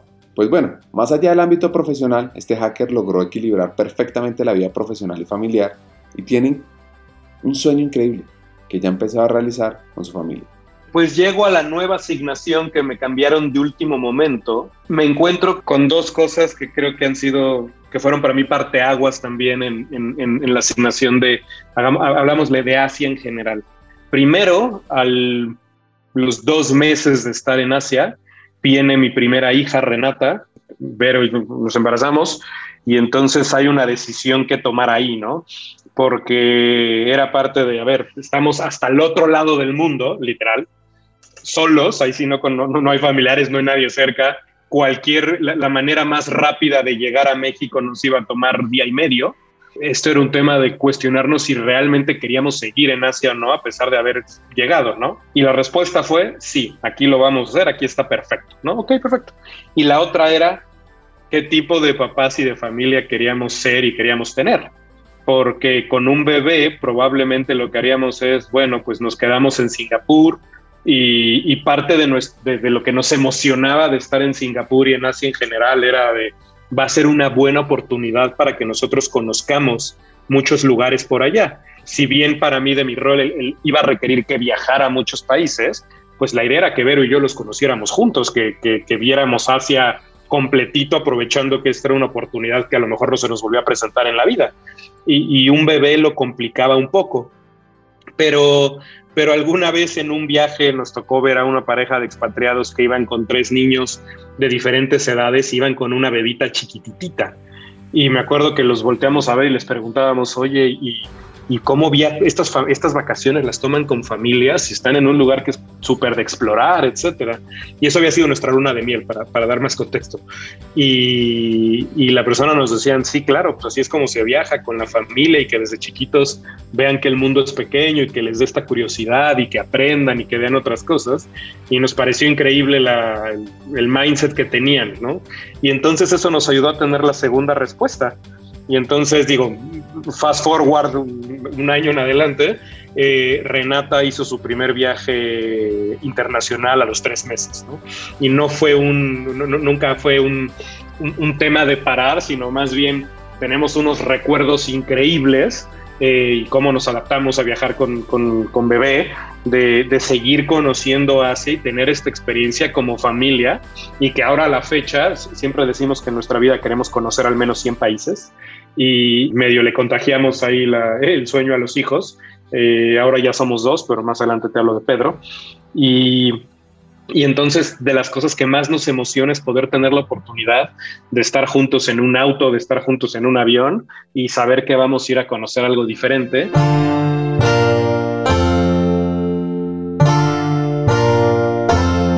Entrando ya en temas de talento humano, Víctor nos comparte una valiosa experiencia con respecto a diversidad e inclusión en Asia, resaltando que en América Latina estos temas se asocian especialmente al género, pero la agenda de diversidad, equidad e inclusión tiene muchos más temas, como la nacionalidad, la religión, las creencias, hasta los hábitos alimenticios. Por ejemplo, en Asia son muy comunes religiones como el Islam, el hinduismo, el budismo, el confucianismo, el taoísmo, el jainismo, el sisismo, el zoroastraicismo. Esto sin mencionar todas las religiones del mundo occidental que han llegado a este continente. Todo un secretismo cultural y religioso.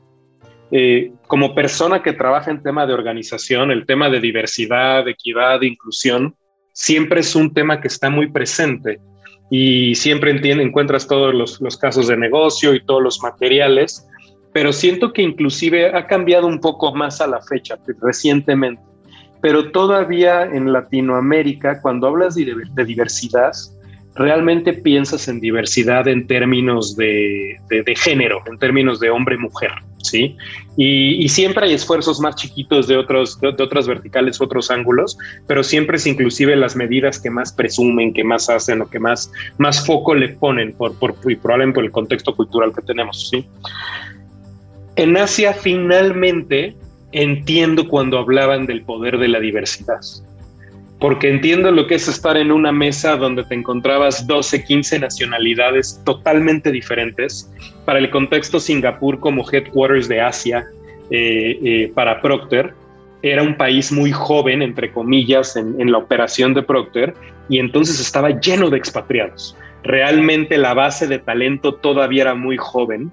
Creo que en esa época presumían que ya había un director era de nacionalidad singapurense, o sea, ya estaba ahí, y, la mayoría venían de otros países y no solamente de Asia, sino realmente de todas las regiones porque estaban construyendo su, operación más joven. Y entonces realmente parecía chiste de, y estaba el mexicano y el colombiano y el singapurense y el japonés y el chino y el inglés y el americano, estábamos todos.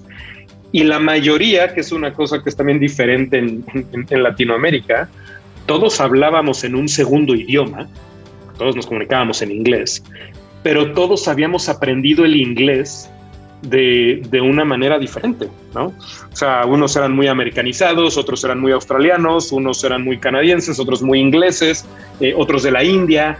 Eh, o sea, todo mundo tenía inclusive hasta los acentos. En las, las, primeras semanas, este, yo me reí y decía, es que me van a correr porque estoy en conference calls y no les entiendo nada.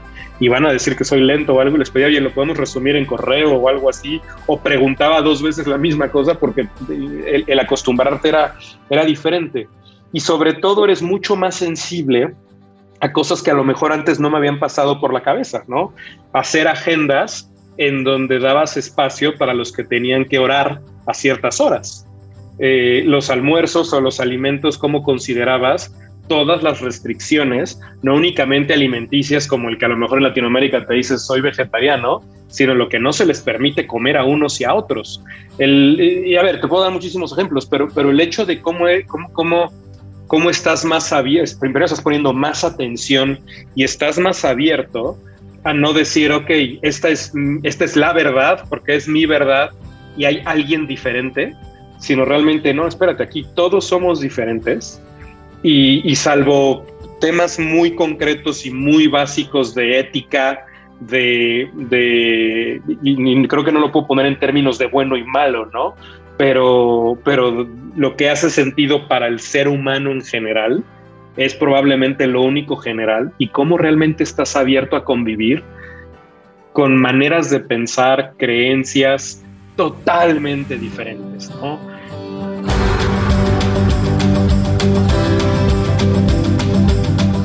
Asia es el continente más grande y poblado de la Tierra. ¿Saben cuánta gente? Pues 4.600 millones de personas viven allá. Eso representa el 60% de la población mundial. Víctor nos deja un hack muy valioso sobre relacionarse en contextos de una diversidad tan amplia, pero siempre con el foco en encontrar puntos en común, porque es que Asia se ha vuelto el principal motor de crecimiento en el mundo y se dice que al 2030 más de la mitad de la población mundial de clase media estará allá, lo que constituirá el grueso de la demanda de bienes de consumo. Y su rápido ascenso también se refleja en el aumento de las empresas con sede en Asia.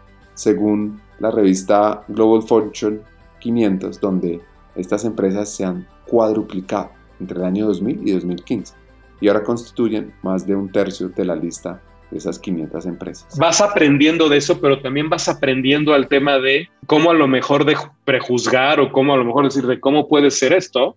Entonces aprendes a decir, explicas por qué y cómo allá todo mundo tiene el chip en lugar de sentirse juzgado o en, o en lugar de sentirse de te estás burlando o me estás atacando.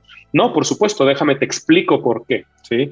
Y eso a mí ahora el regresar y el, y el siempre digo es no justificar comportamientos buenos o malos o no tratar de calificarlos, sino más bien pararte desde un momento en donde tratas de entender a la otra persona qué es lo que le pasa por la cabeza, cuál es el contexto, qué lo lleva a tomar ciertas decisiones, qué la lleva a comportarse de cierta manera. Eso me ha parecido increíble y la verdad es que eso lo aprendí muy porque estuve expuesto ahí en ese momento y tenías que hacerlo pero, pero que agradezco mucho el, haber tenido esa oportunidad de poder haber convivido con tantas personas tan diferentes y después de un rato a la vez tan iguales y tan similares cuando lo que estás buscando es precisamente estos puntos en donde nos encontramos.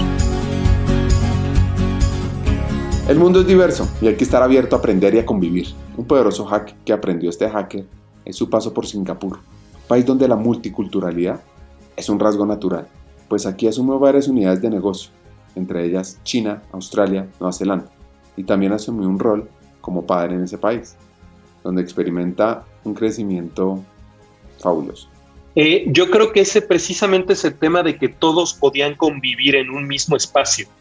O sea, si bien te encuentras Chinatown, Little India, The Financial District, o sea, te encuentras como zonas muy marcadas en, qué es lo que te vas a encontrar ahí.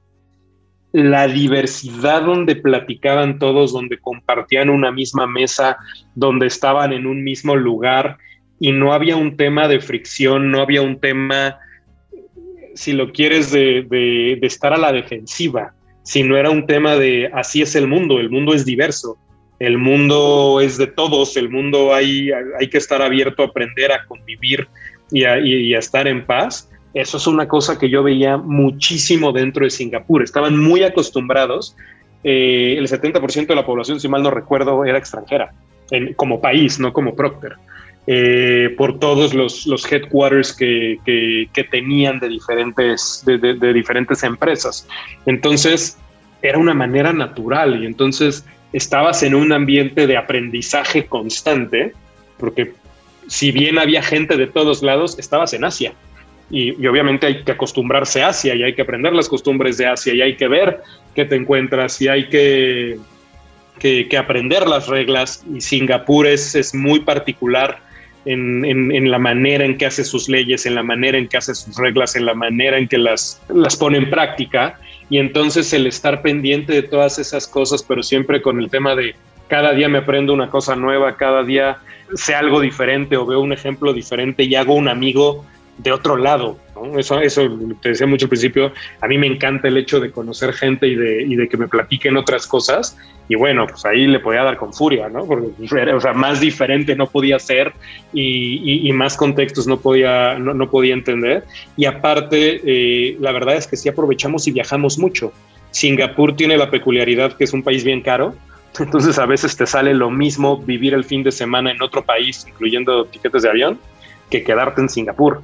Y entonces eso nos invitaba mucho de, pues mira, vamos a Laos, ok, vamos a ver qué hay Laos, mira, vamos a Vietnam, vamos a Vietnam, vamos a Cambodia, vamos a Cambodia. Y el hecho de, poder estar como en una, es una experiencia rara, porque era una experiencia de trabajo increíble, que aprendí muchísimo. Al final mi, mi asignación en Asia termina siendo no solo de la unidad de negocio, sino por diferentes circunstancias. Me dieron varias unidades de negocio y acabé llevando desde China hasta Australia, Nueva Zelanda y un ratito tuve India, que después se tuvo que llevar a otra región. Entonces me la pasé haciendo diseño de organización, me la pasé haciendo integración de negocios, desintegración de negocios. Eh, profesionalmente me, enseñó muchísimo, aprendí muchísimas cosas, eh, pero también de una manera personal, sobre todo desarrollo personal mío y, eh, me dejó otras cosas increíbles. Aparte fui papá y yo veo por mis hijos, ¿no? Y Renata no es la excepción. Tengo muchos recuerdos de vivir esa experiencia, de vivir esos viajes con ella.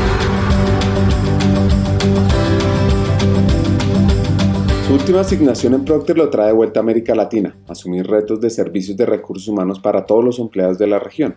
Un gran desafío que lo elevó a potenciar su vocación de servicio.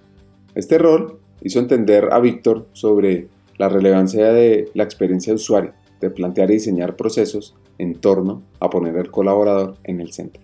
Después de, de, Singapur, pues nosotros ya no sabíamos qué seguía y estábamos perfectamente abiertos a lo que viniera y me ofrecen regresar a México y esa es mi última asignación en Procter, en donde me dan la parte de servicios de recursos humanos para empleados en, toda Latinoamérica. Y ese nombre sexy en qué se traduce, tienes todo el back office y lo que nadie quiere hacer.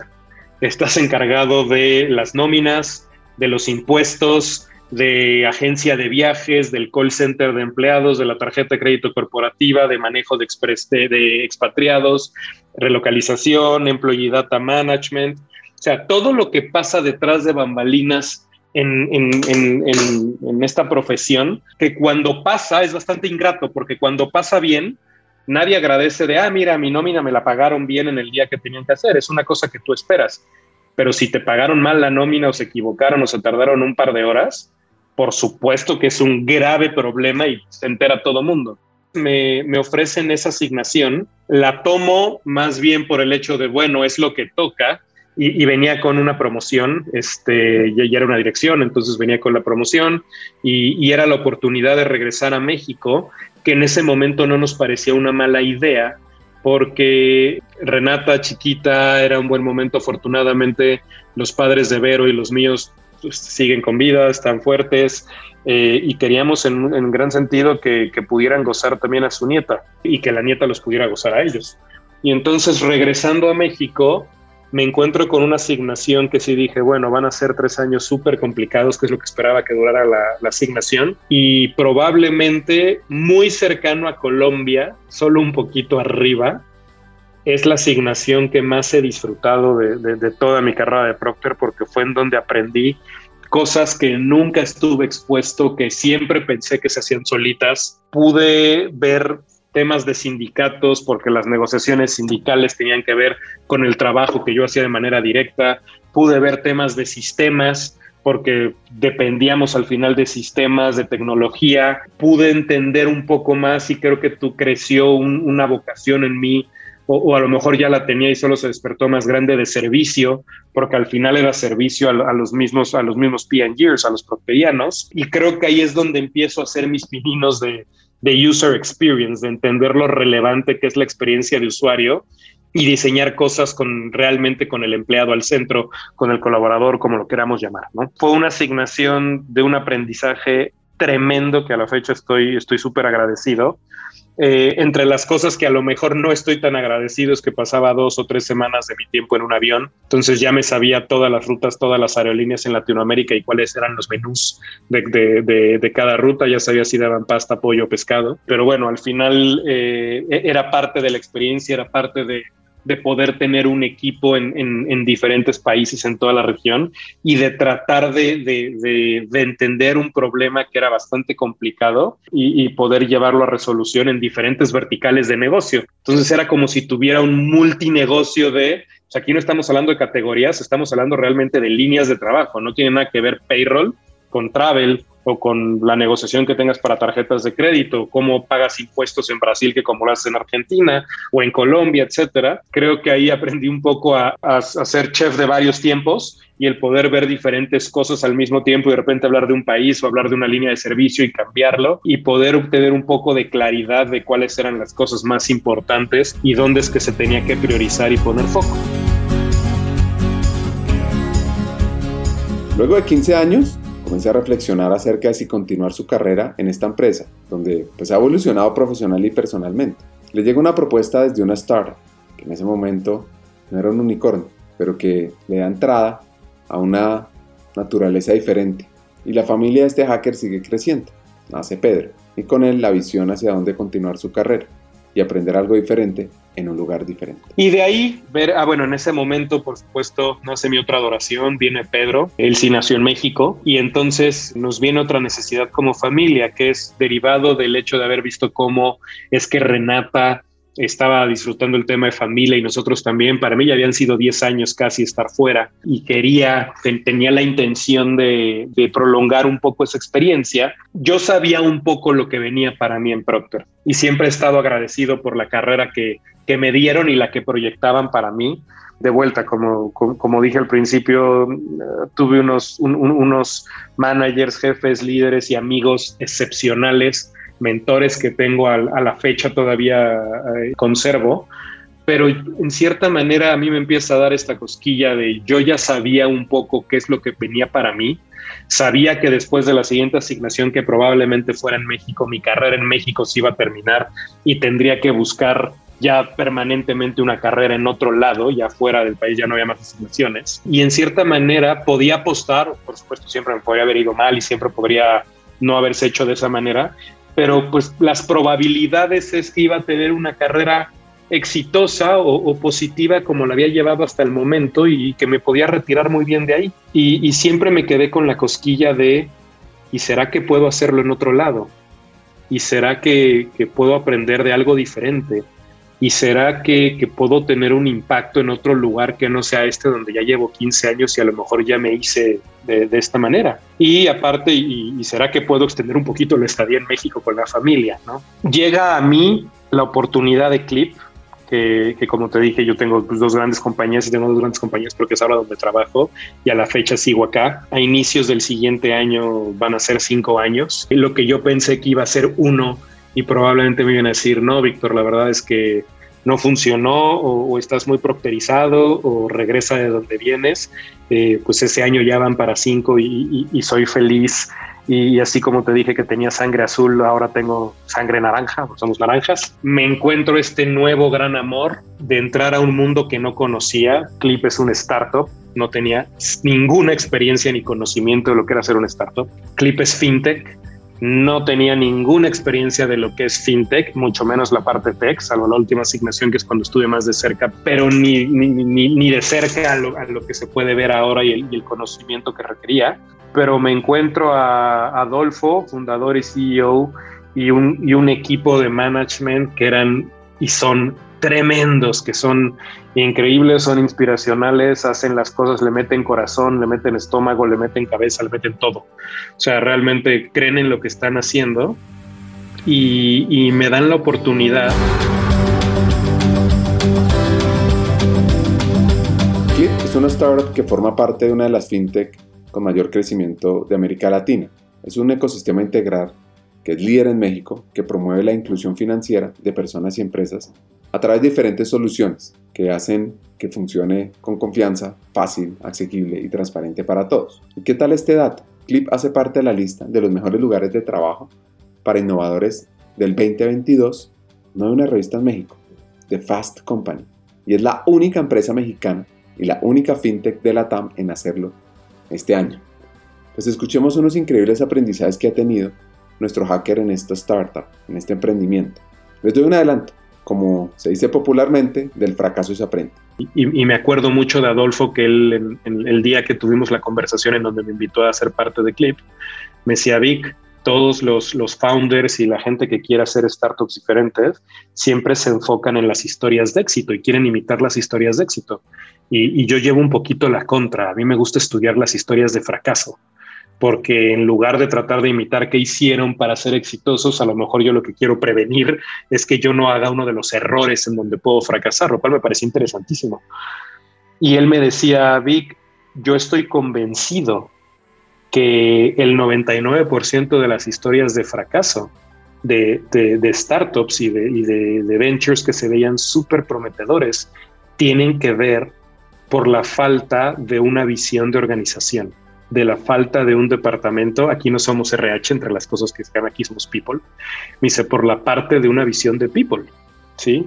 Porque al final todas las empresas acaban implosionando o porque no las supieron escalar o porque se crearon, no, supieron construir una cultura que realmente aguantara eh, el negocio o porque no su, porque tuvieron un, un problema de ética o de compliance o de valores o porque tuvieron un problema de liderazgo, de cómo hacían equipo, de colaboración, pero al final todos estos tienen que ver con, este departamento. Me dice, y a mí no me va a pasar. Yo no quiero que eso me pase.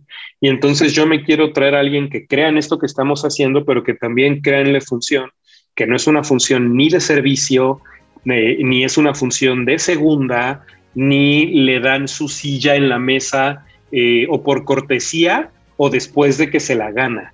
O sea, por, por función, por definición, por el objetivo que tiene, o sea, es más que necesaria y debería ser lo más pegada al negocio y lo más pegada al CEO y tendríamos todos que ponerle muchísimo foco y además estamos conscientes que no todo mundo la puede hacer.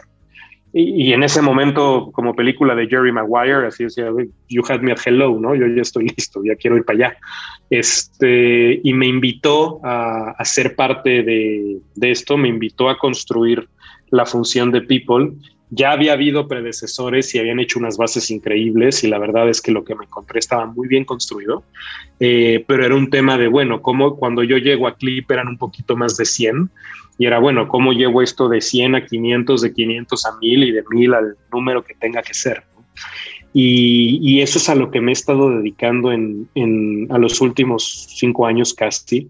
Realmente ha sido como la oportunidad perfecta en donde todos los días, y, yo sé que suena cliché y a medio Hallmark Cards, pero es la realidad en este, en este ambiente que sí cambia todos los días. Y si no tienes una capacidad de adaptarte, de saber moverte rápido hacia donde están las cosas, la verdad es que esto te come. Y he tenido la oportunidad de que se me ha dejado hacer en lo que creo. Se me ha dejado hacer un challenge de muchos procesos, se me ha dejado diseñar los sistemas, los ciclos, la visión. Eh, siempre no es de haz lo que quieras, siempre se me pregunta, siempre se me cuestiona, siempre ha habido un interés de Adolfo y el resto del management, pero me han dado mucha carta abierta para poder llegar y probar y, construir en lo que creo. Y ha sido, wow, ha sido un cohete a la luna eh, como te decía, yo llego cuando somos un poco más de 100, pues somos 1000. Llego cuando probablemente no era el clip que se conoce hoy. Quien no está muy familiarizado con clip, hoy es uno de los, de los grandes unicornios que hay en, el ecosistema de tecnología en México. Hoy es la compañía de, de, pagos, comercio digital más grande para pequeñas y medianas empresas en México. Hoy en lo que nos hemos alcanzado a construir alcanza a, tener una organización donde hay generalmente entre 12 y 15 nacionalidades diferentes representadas, aunque estamos en, México únicamente, donde uno piensa en startup y dice, ah, bueno, son niños de 20 años, ¿no?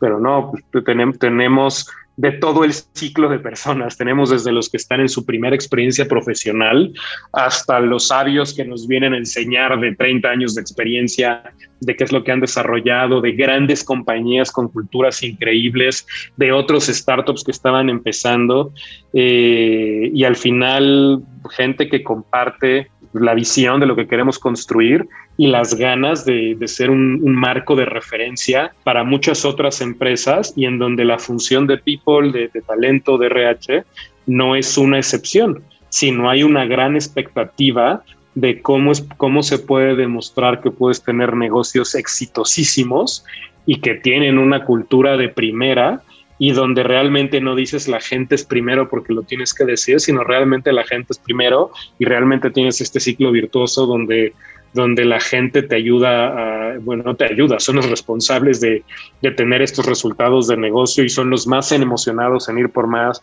y son los más emocionados en seguir construyendo y probando cosas nuevas. Y eso es lo que me he dedicado. Eh, mi equipo ha crecido de una manera exponencial.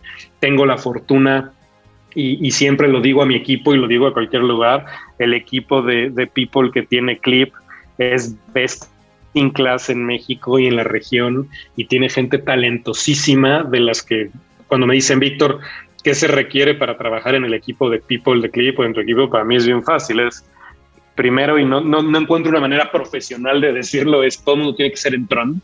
O sea, no les tienen que ser valientes y decir, va, lo que vamos a hacer, aunque no sepa cómo hacerlo, yo le entro, yo lo hago, aprendo, vamos a hacerlo juntos. Y el otro es todo mundo viene aquí a enseñarle a los demás, todo mundo viene aquí a tener una voz. Eh, estoy lejos de serlo y no lo soy, pero vamos a asumir por, por 10 segundos que soy un, un, excelente líder y excelente persona de people y un visionario de lo que se tiene que hacer. Aunque así fuera, si la estrategia de people depende de mí únicamente, con todas esas características que de vuelta no tengo, pero vamos a asumir por un segundo que sí, sería súper mediocre, porque sería la visión y, las características de una persona. Pero si realmente nos encargamos de hacer equipos con gente talentosísima, donde todo mundo trae algo que aportar, pero no solo trae algo que aportar, sino aparte se siente obligada a hablarlo, a, aportarlo, a dar las ideas, a construirlo. Entonces en Clip decimos que es donde lo común se vuelve lo extraordinario y para mí esa es precisamente la fórmula de lo extraordinario. Cuando todo mundo, o sea, cuando dice, sí, tengo un equipo diverso, ah, está bien, pero, pero las opiniones diversas están representadas y ejecutadas. Dicen, ay, sí, tengo un equipo talentosísimo. Ok, pero le das chance a la gente de que realmente demuestren que son talentosísimos y hagan algo. Ay, sí, es que mi equipo es eh, e-, está lleno de puro top talent. Ah, ok, ¿Y, cómo mides eso? ¿Por los resultados que tú le das o por los resultados que tienen en la organización y el efecto? ¿Y cuál es la visión, etcétera, etcétera? Si logramos construir eso, es, es, cuando creo que se crea lo extraordinario y, son casi los últimos cinco años a lo que me he dedicado a hacer. Y, no te puedo hablar mucho del, del éxito o la falta de, más bien lo que siempre les digo es pregúntenle a la gente que trabaja en Clip y que ellos sean los que, los que juzgan y los que dicen. Otro valioso hack, hay que ser entrón a lo que vayamos a hacer. Aunque no sepamos cómo hacerlo, hay que decir yo le entro, yo lo hago, aprendo y vamos a hacerlo juntos. También debemos encargarnos de hacer equipos de personas talentosas y de no depender de las capacidades de una persona, por más buena que sea como líder. Pero eso sí, siguiendo con su rol en Clip, Víctor nos habla sobre las prácticas de talento humano, que son una combinación entre una mirada de hoy con una mirada de futuro. Y una regla de oro, no se vale, no llegar con propuestas. Sí, se vale no tener una solución lista, pero eso sí, tener posibles soluciones en mente. Creo que una cosa, y creo que sí ha sido un acierto en que hemos hecho con las prácticas de talento humano, es el tema de las hacemos para el hoy, pero siempre las pensamos para el mañana, en cómo se van a escalar que es igual cuando haces cualquier producto. El tema de uno de los aprendizajes que me ha dejado en trabajar en tech es poder salir con el MVP, con el Minimum Viable Product, y dices, ok, con esto puedo salir, vamos a iterarlo, vamos a cambiarlo de manera constante, vamos a evolucionarlo, vamos a ver qué funciona y qué no. Obviamente la esencia se mantiene, pero siempre pensando en que esa misma idea, ese mismo producto eventualmente va a darle servicio a mucha más gente de la que tienes hoy. Y si eso lo trasladamos al tema de, de, people, es exactamente igual. Hay que pensar, ok, ¿cuál es la idea central? ¿Cuál es el problema que se quiere resolver? ¿Cuál es esa necesidad que quieres atacar o cuál es esa cosa que quieres construir? Y entonces asegúrate que vas construyendo el mínimo necesario para que pueda funcionar ahorita, pero que sabes que vas a seguir trabajando y aprendiendo y modificando para que siga resolviendo ese mismo problema a pesar de que se vaya haciendo más complejo o por volumen de gente o por expectativas, etcétera. Y entonces siempre todo empieza el todo lo que diseñamos empieza por el qué quiero resolver. Esa es la discusión probablemente más grande que tenemos antes de empezar cualquier cosa, qué es lo que queremos hacer, para qué estamos aquí, qué es lo que queremos construir ahora. Y una vez que tenemos eso claro, pensamos, ok, esa misma necesidad es para hoy, para mañana, para el futuro, cuánto nos aguanta. Y ya que tenemos ese tiempo, la construcción empieza a ser mucho más sencilla, porque ya siempre piensas con que, a diferencia de lo mejor en industrias más tradicionales, que tú no te atreves a enseñar algo hasta que está completamente terminado y es, wow, el, el proyecto que quiero presumir. O sea, aquí sí se vale tener conversaciones y llegar con una hoja de papel y decir, a ver, este es el primer draft, es lo que se me ocurre, vamos a rebotar ideas y vamos a trabajarlo de vuelta. Aquí no hay esa concepción de decir, no, ¿cómo no voy a llegar con mi jefe con algo terminado, con algo que ya está resuelto? Aquí parte de la regla de trabajar en este equipo es, no se vale no llegar con propuestas, sí se vale llegar sin soluciones y se vale decir, sí se vale decir, oye, no sé cómo resolverlo, pero pensé A, pensé B, pensé C, o intenté estas diferentes cosas y no lo logré. Ayúdame, porque eso es lo que te genera las discusiones y entonces así es como encuentras las soluciones. Entonces, tratando de dar una respuesta corta y más breve, ¿Cómo escalamos? ¿Cómo hacemos? Desde el inicio pensando en que lo que estamos diseñando, lo que vamos a estar trabajando, forzosamente tiene que escalar. Forzosamente sabemos que el siguiente año va a servir para el doble de personas. Y entonces eso te ayuda a tomar decisiones, eh, te, ayuda a, separar cuál es, qué es lo que necesitas de manera inmediata sin tener que comprometerte o casarte eh, con una solución que después no puedas tener un backdoor, que después no te puedas echar para atrás.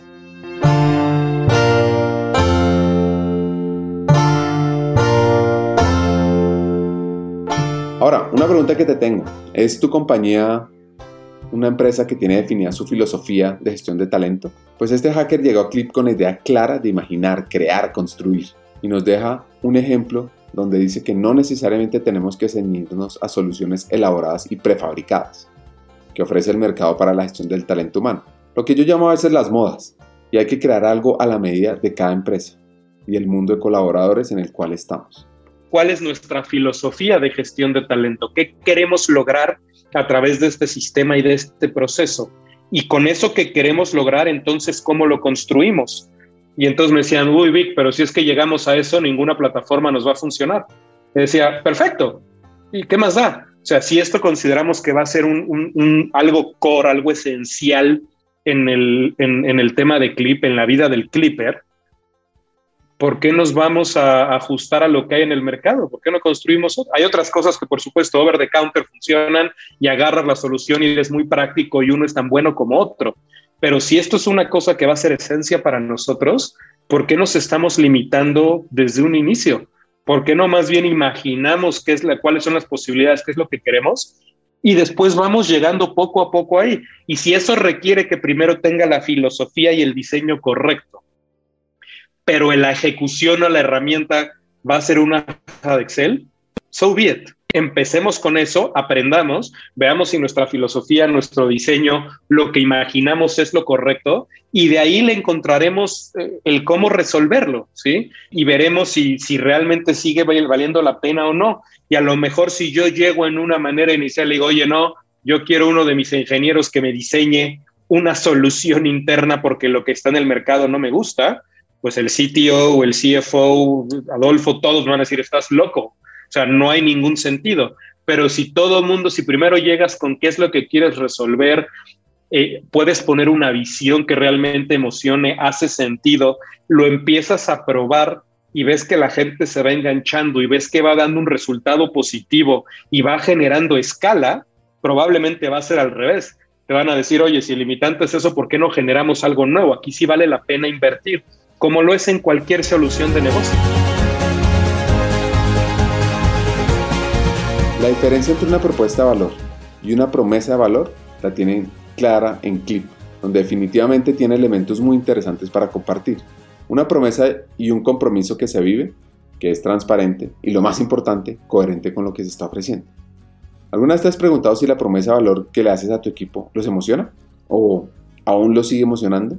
Y si ellos se sienten orgullosos de trabajar en tu compañía.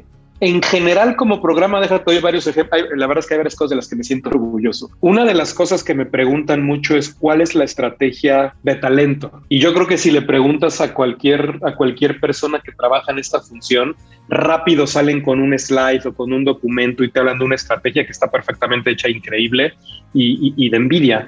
A mí me gusta ser una persona muy práctica y, que pueda hablar eh, y ejecutar muy rápido y no me cueste trabajo explicarlo. Entonces nosotros tenemos, ya no es una propuesta de valor, sino es una promesa de valor que tiene seis verticales en particular. Y entonces cuando me preguntan, Vic, ¿cuál es tu, tu estrategia de, de, People? Digo, pues es llevar a la vida la promesa de valor, porque la promesa de valor yo la tengo para todos los clippers que estamos hoy. Lo que yo les prometí en el momento en que les hablé por primera vez que si venían a Clips iban a encontrar, pues es mi compromiso con ellos. Y entonces todos los esfuerzos que tienen que ver de People tienen que seguir enfocados en llevar a la vida esta promesa. Y la otra parte es, como dice ahorita, a los que no son Clippers todavía, es lo que yo les ofrezco. Les digo, aquí no hay letras chiquitas, aquí no te, no, no, no va a haber sorpresas. O sea, esto es lo que yo ofrezco y esto es lo que si no va a estar a lo mejor al 100%, es el compromiso que tienes de lo que yo voy a estar trabajando eh, todo mi tiempo, donde voy a dedicar los esfuerzos personales, los de mi equipo, los de, los, de People para Clip, es en esto. Y entonces es un tema donde es muy transparente lo que estás ofreciendo, es muy evidente en lo que estás trabajando y puedes ser muy selectivo en, en, dónde pones la, energía. Porque si estás haciendo en algo que no le pega nada de eso y obviamente que no tienes que hacer porque es un tema de compliance, un tema legal, un tema de algo que haya cambiado, pues entonces no le dedicas tiempo. Dedícate a validar que la promesa de valor sigue siendo vigente y dedícate a trabajar con todas las ideas, todas las locuras que se te puedan ocurrir para llevarla a la vida de una manera que siga emocionando eh, a, los clippers o a la persona como el momento en que la primera vez se lo presentaste, ¿no? Entonces, eh, y, son las seis verticales en realidad no me las inventé, vinieron, hay un tema de mucha interacción, hay un tema de mucha retroalimentación, hay un tema de una cercanía tremenda con la organización para que ellos sean los que validen y te ayuden a decir cuáles son las cosas que los hacen sentirse orgullosos o que están buscando para, para dedicarles su tiempo a, un empleo. Eh, en las seis verticales, muy breve, un tema es el tema de compañía. O sea, creo que una parte de los clippers que tienen en común es todo mundo se muere de ganas que les preguntes en dónde trabajan. ¿no? Porque se mueren de ganas de yo trabajo en Clip y déjame te cuento qué es lo que hacemos en Clip, ¿no? Entonces tú quieres asegurarte que construyes una compañía de la que te sientes orgulloso, de la que tú dices, a ver, yo soy un Clipper y aquí puedo ser yo, aquí realmente no me tengo que enfocar en máscaras, en otra persona, en, qué digo, en, en cómo me comporto, sino realmente yo aquí lo único que me tengo que preocupar es en lo que aporto, es en lo que vengo a, a proponer, en lo que vengo a ejecutar y estoy orgulloso de dónde venimos. Clip es una, una empresa que, que empezó igual con el sueño, dos fundadores extranjeros en otro lugar, se imaginan, y todo siempre se ha hecho por la derecha. Es un tema, es, es, es de, los, de los pocos ejemplos eh, contemporáneos en México de un negocio que se ha hecho a manera de, de esfuerzo. Eh, y entonces, pues eso es una cosa que todos están orgullosos y queremos seguir presumiendo.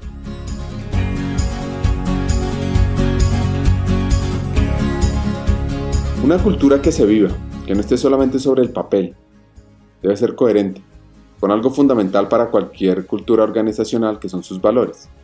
Sí, pues ya sabemos que los valores son esa carta presentación de las empresas, que actúan al mismo tiempo como una brújula, para definir el futuro, los objetivos, que es como el sello de calidad. Definirlos correctamente es difícil. Ahora, respetarlos es fundamental, clave y requiere mucho trabajo. La cultura de Clip se basa en seis verticales, validadas por los mismos colaboradores. Compañía, cultura, desarrollo, crecimiento, impacto, integración, vida, trabajo. Conozcamos en qué consiste cada uno y en qué le pueden aportar ideas a la cultura organizacional de tu compañía. Cultura de Clip es una cultura de valores que no están pintados en la pared y siempre me río porque están pintados en todas las paredes de la oficina, pero, pero que van más allá, ¿no? O sea, realmente eh, nuestra cultura es una cultura que se vive, yo no conozco empresas que en su, proceso de, de, talent performance, de gestión de talento, sí, te, te, evalúan objetivos de negocio y cómo contribuyes a la organización o cómo desarrollas tus competencias, etcétera. Nosotros evaluamos valores. Nosotros evaluamos el qué, pero el cómo. O sea, qué logras, pero cómo lo logras. Y entonces somos una empresa donde realmente queremos operacionalizar en nuestro día a día el que puedas vivir en esos valores que tiene Clip. Eh, somos una cultura donde realmente creemos en las recompensas. Yo jamás he podido lograr en la escuela de mis hijos llegar y decirles de, oye, no te pago la colegiatura, pero déjame te cuento de la cultura tremenda que tenemos, ¿no? No me aceptan cultura como pago. Entonces sí tiene que haber una ecuación de valor, por supuesto, y tiene que haber una remuneración y beneficios que sean competitivos, pero nos gusta también pensar en el tema de cómo generas experiencias a través de ellos, ¿no? Cómo, cómo generas reconocimiento. Nuestro reconocimiento siempre está enfocado en qué te genera en el estómago. Es bien diferente que yo te diga, ten, te doy 50 dólares porque te ganaste un premio y gástatelos en lo que sea, que probablemente vas a salir y te los vas a gastar en la primera necesidad que tengas, no te vas a acordar, a que si yo te digo, me gasto lo mismo, pero te invito a que vayas eh, al cine con tu mamá o que vayas, e invites a tu esposo a una sesión de spa, o que puedas cambiarlo por swag de la compañía, pero un swag que no existe para que puedas demostrar el orgullo. Al final esas cosas te generan experiencias que son las que no se te olvidan, o cómo creamos beneficios. Nosotros no tenemos una política ni de maternidad ni de paternidad.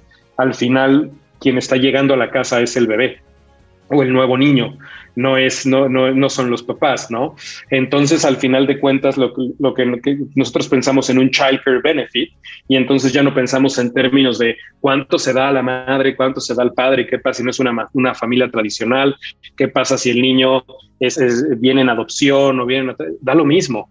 Lo importante es cómo nos aseguramos que el niño tiene todo lo necesario para tener una arriba, una casa amorosa y que le pueden dedicar el tiempo para cuidar. La otra vertical que tenemos es desarrollo y crecimiento. Para mí, y, creo que eso ha sido una gran parte en lo que creo en mi carrera y en lo que, lo, lo que creo que es donde mucho más puedo contribuir y puedo dejar a las diferentes personas, cómo nos aseguramos que en su paso por Clip, no importa si son seis meses, seis años o sesenta, las personas se desarrollan y crecen de manera profesional y de manera personal.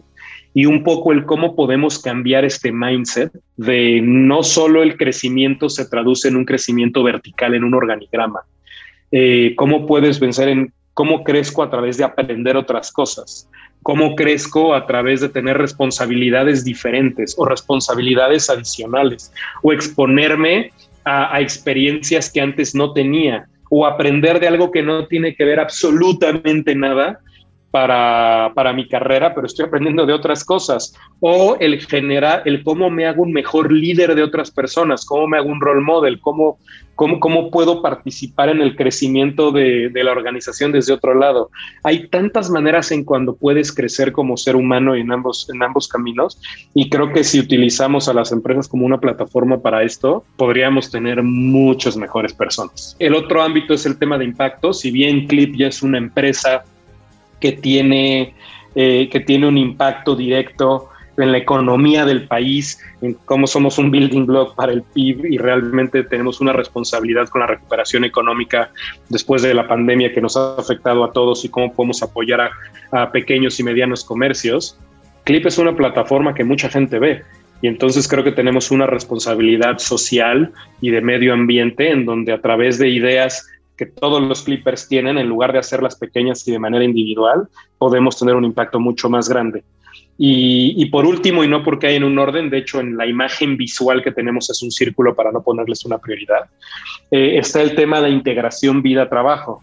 Todo mundo te habla de un balance vida-trabajo. Yo no creo de manera personal en el balance vida-trabajo, porque cuando hablas de un balance pones a una cosa en contra de la otra y la verdad es que no hay un protagonista y un antagonista, la verdad es, nosotros, es una integración.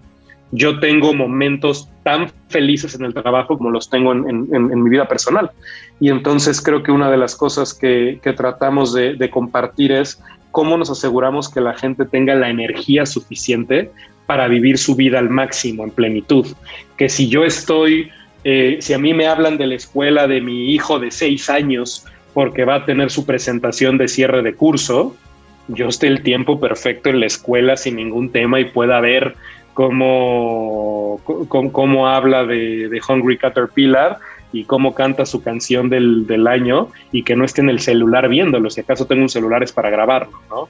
Pero al mismo tiempo que si tengo que entregar, si voy a tener una presentación importante, que realmente tenga la energía, las ganas para enfocarme en lo que tengo que entregar y en lugar de ver 50, 50, 70, 30, el el número que sea para cualquiera, más bien realmente asegurarnos que las personas pueden tener los espacios para vivir los momentos que requieren. Entonces, esto que medio parecía comercial es, realmente es una cosa y la cuento muy emocionado, me siento muy orgulloso porque creo que ha sido una muy buena respuesta de si nos enfocamos en seis cosas en particular y realmente estamos trabajando en cómo podemos traer nuevos productos, nuevos sistemas, nuevas experiencias sobre todo que vayan alrededor de esto, pensando en cómo el Clipper puede vivir de mejor manera, experimentar y contar cualquiera de estas seis verticales al final los resultados de negocio se dan por añadidura, porque la gente está súper enganchada y dicen, wow, ¿en qué lugar trabajo? ¿no? Y entonces le quiero entrar.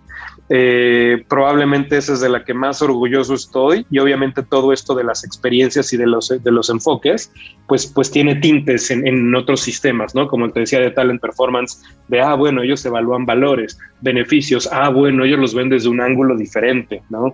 Eh, talent Attraction, el hecho de llegar y no tener un proceso donde yo te hago el favor para entrevistarte, sino para nosotros es como un dating process, ¿no? Yo te enseño lo mejor de mí, yo te enseño qué es lo que te vas a encontrar aquí, sin engañarte, simplemente es lo mejor que yo tengo para acá, el cómo soy, y tú me enseñas lo mismo como candidato, y si al final hay un match, increíble, o sea, demos el paso adelante. Si no lo hay, no pasa nada. Qué bueno que tuvimos esta oportunidad de aprender de los dos y listo, buena suerte a ambos, a buena suerte a Clip como compañía y buena suerte al Clipper, bueno, al no Clipper en la siguiente en la siguiente empresa o que encuentre el lugar correcto para su perfil. Son un poco de los tintes que puedes ver por otros lados.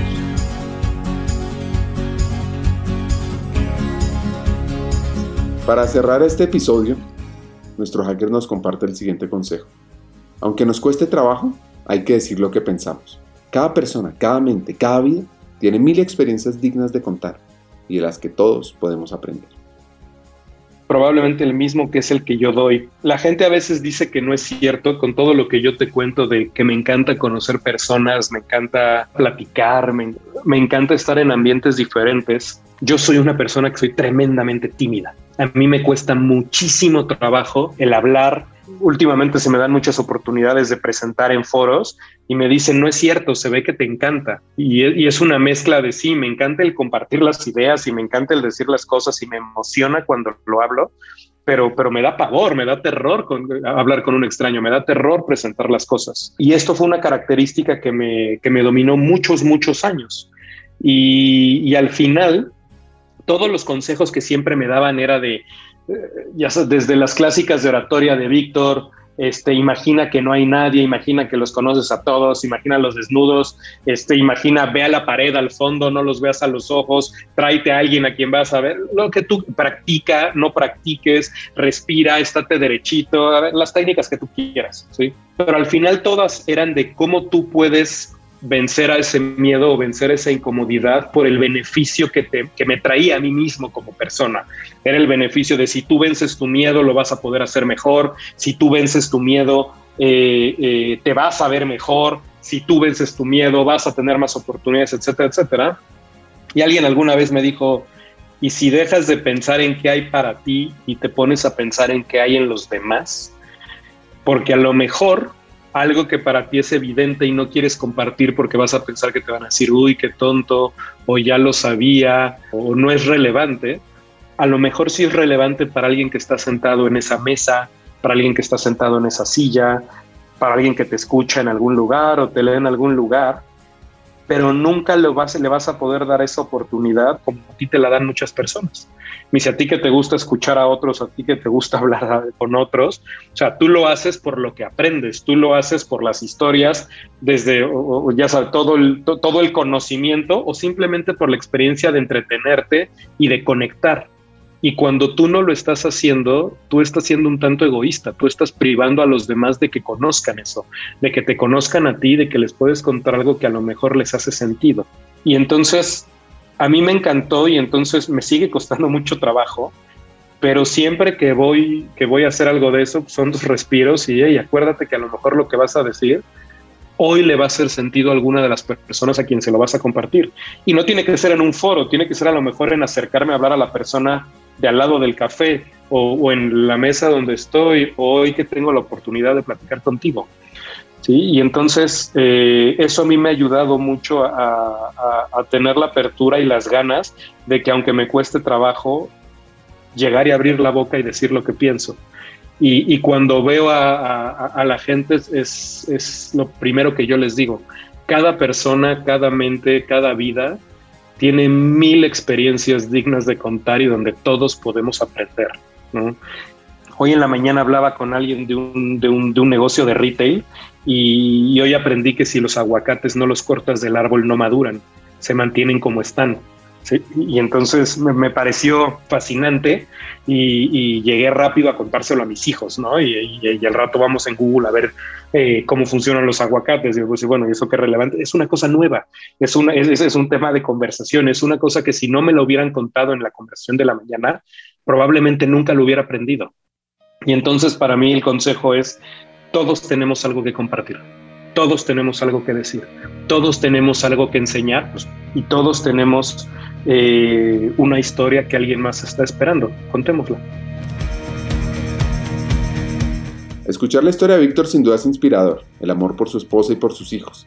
Es una historia que nos transporta y nos contagia las ganas de conocer el mundo, conocer las culturas, aprender de esa multiculturalidad y diversidad, para, claro, aplicarlo en talento humano llevar el área al siguiente nivel. Esta conversación me dejó muchos sabes. El primero, debemos entender el valor del esfuerzo y poder ver el resultado. 2. El mundo es diverso y hay que estar abierto a aprender y a convivir. Y 3.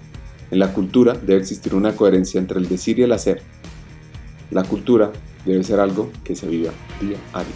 Hasta un siguiente episodio y sigamos hackeando el talento.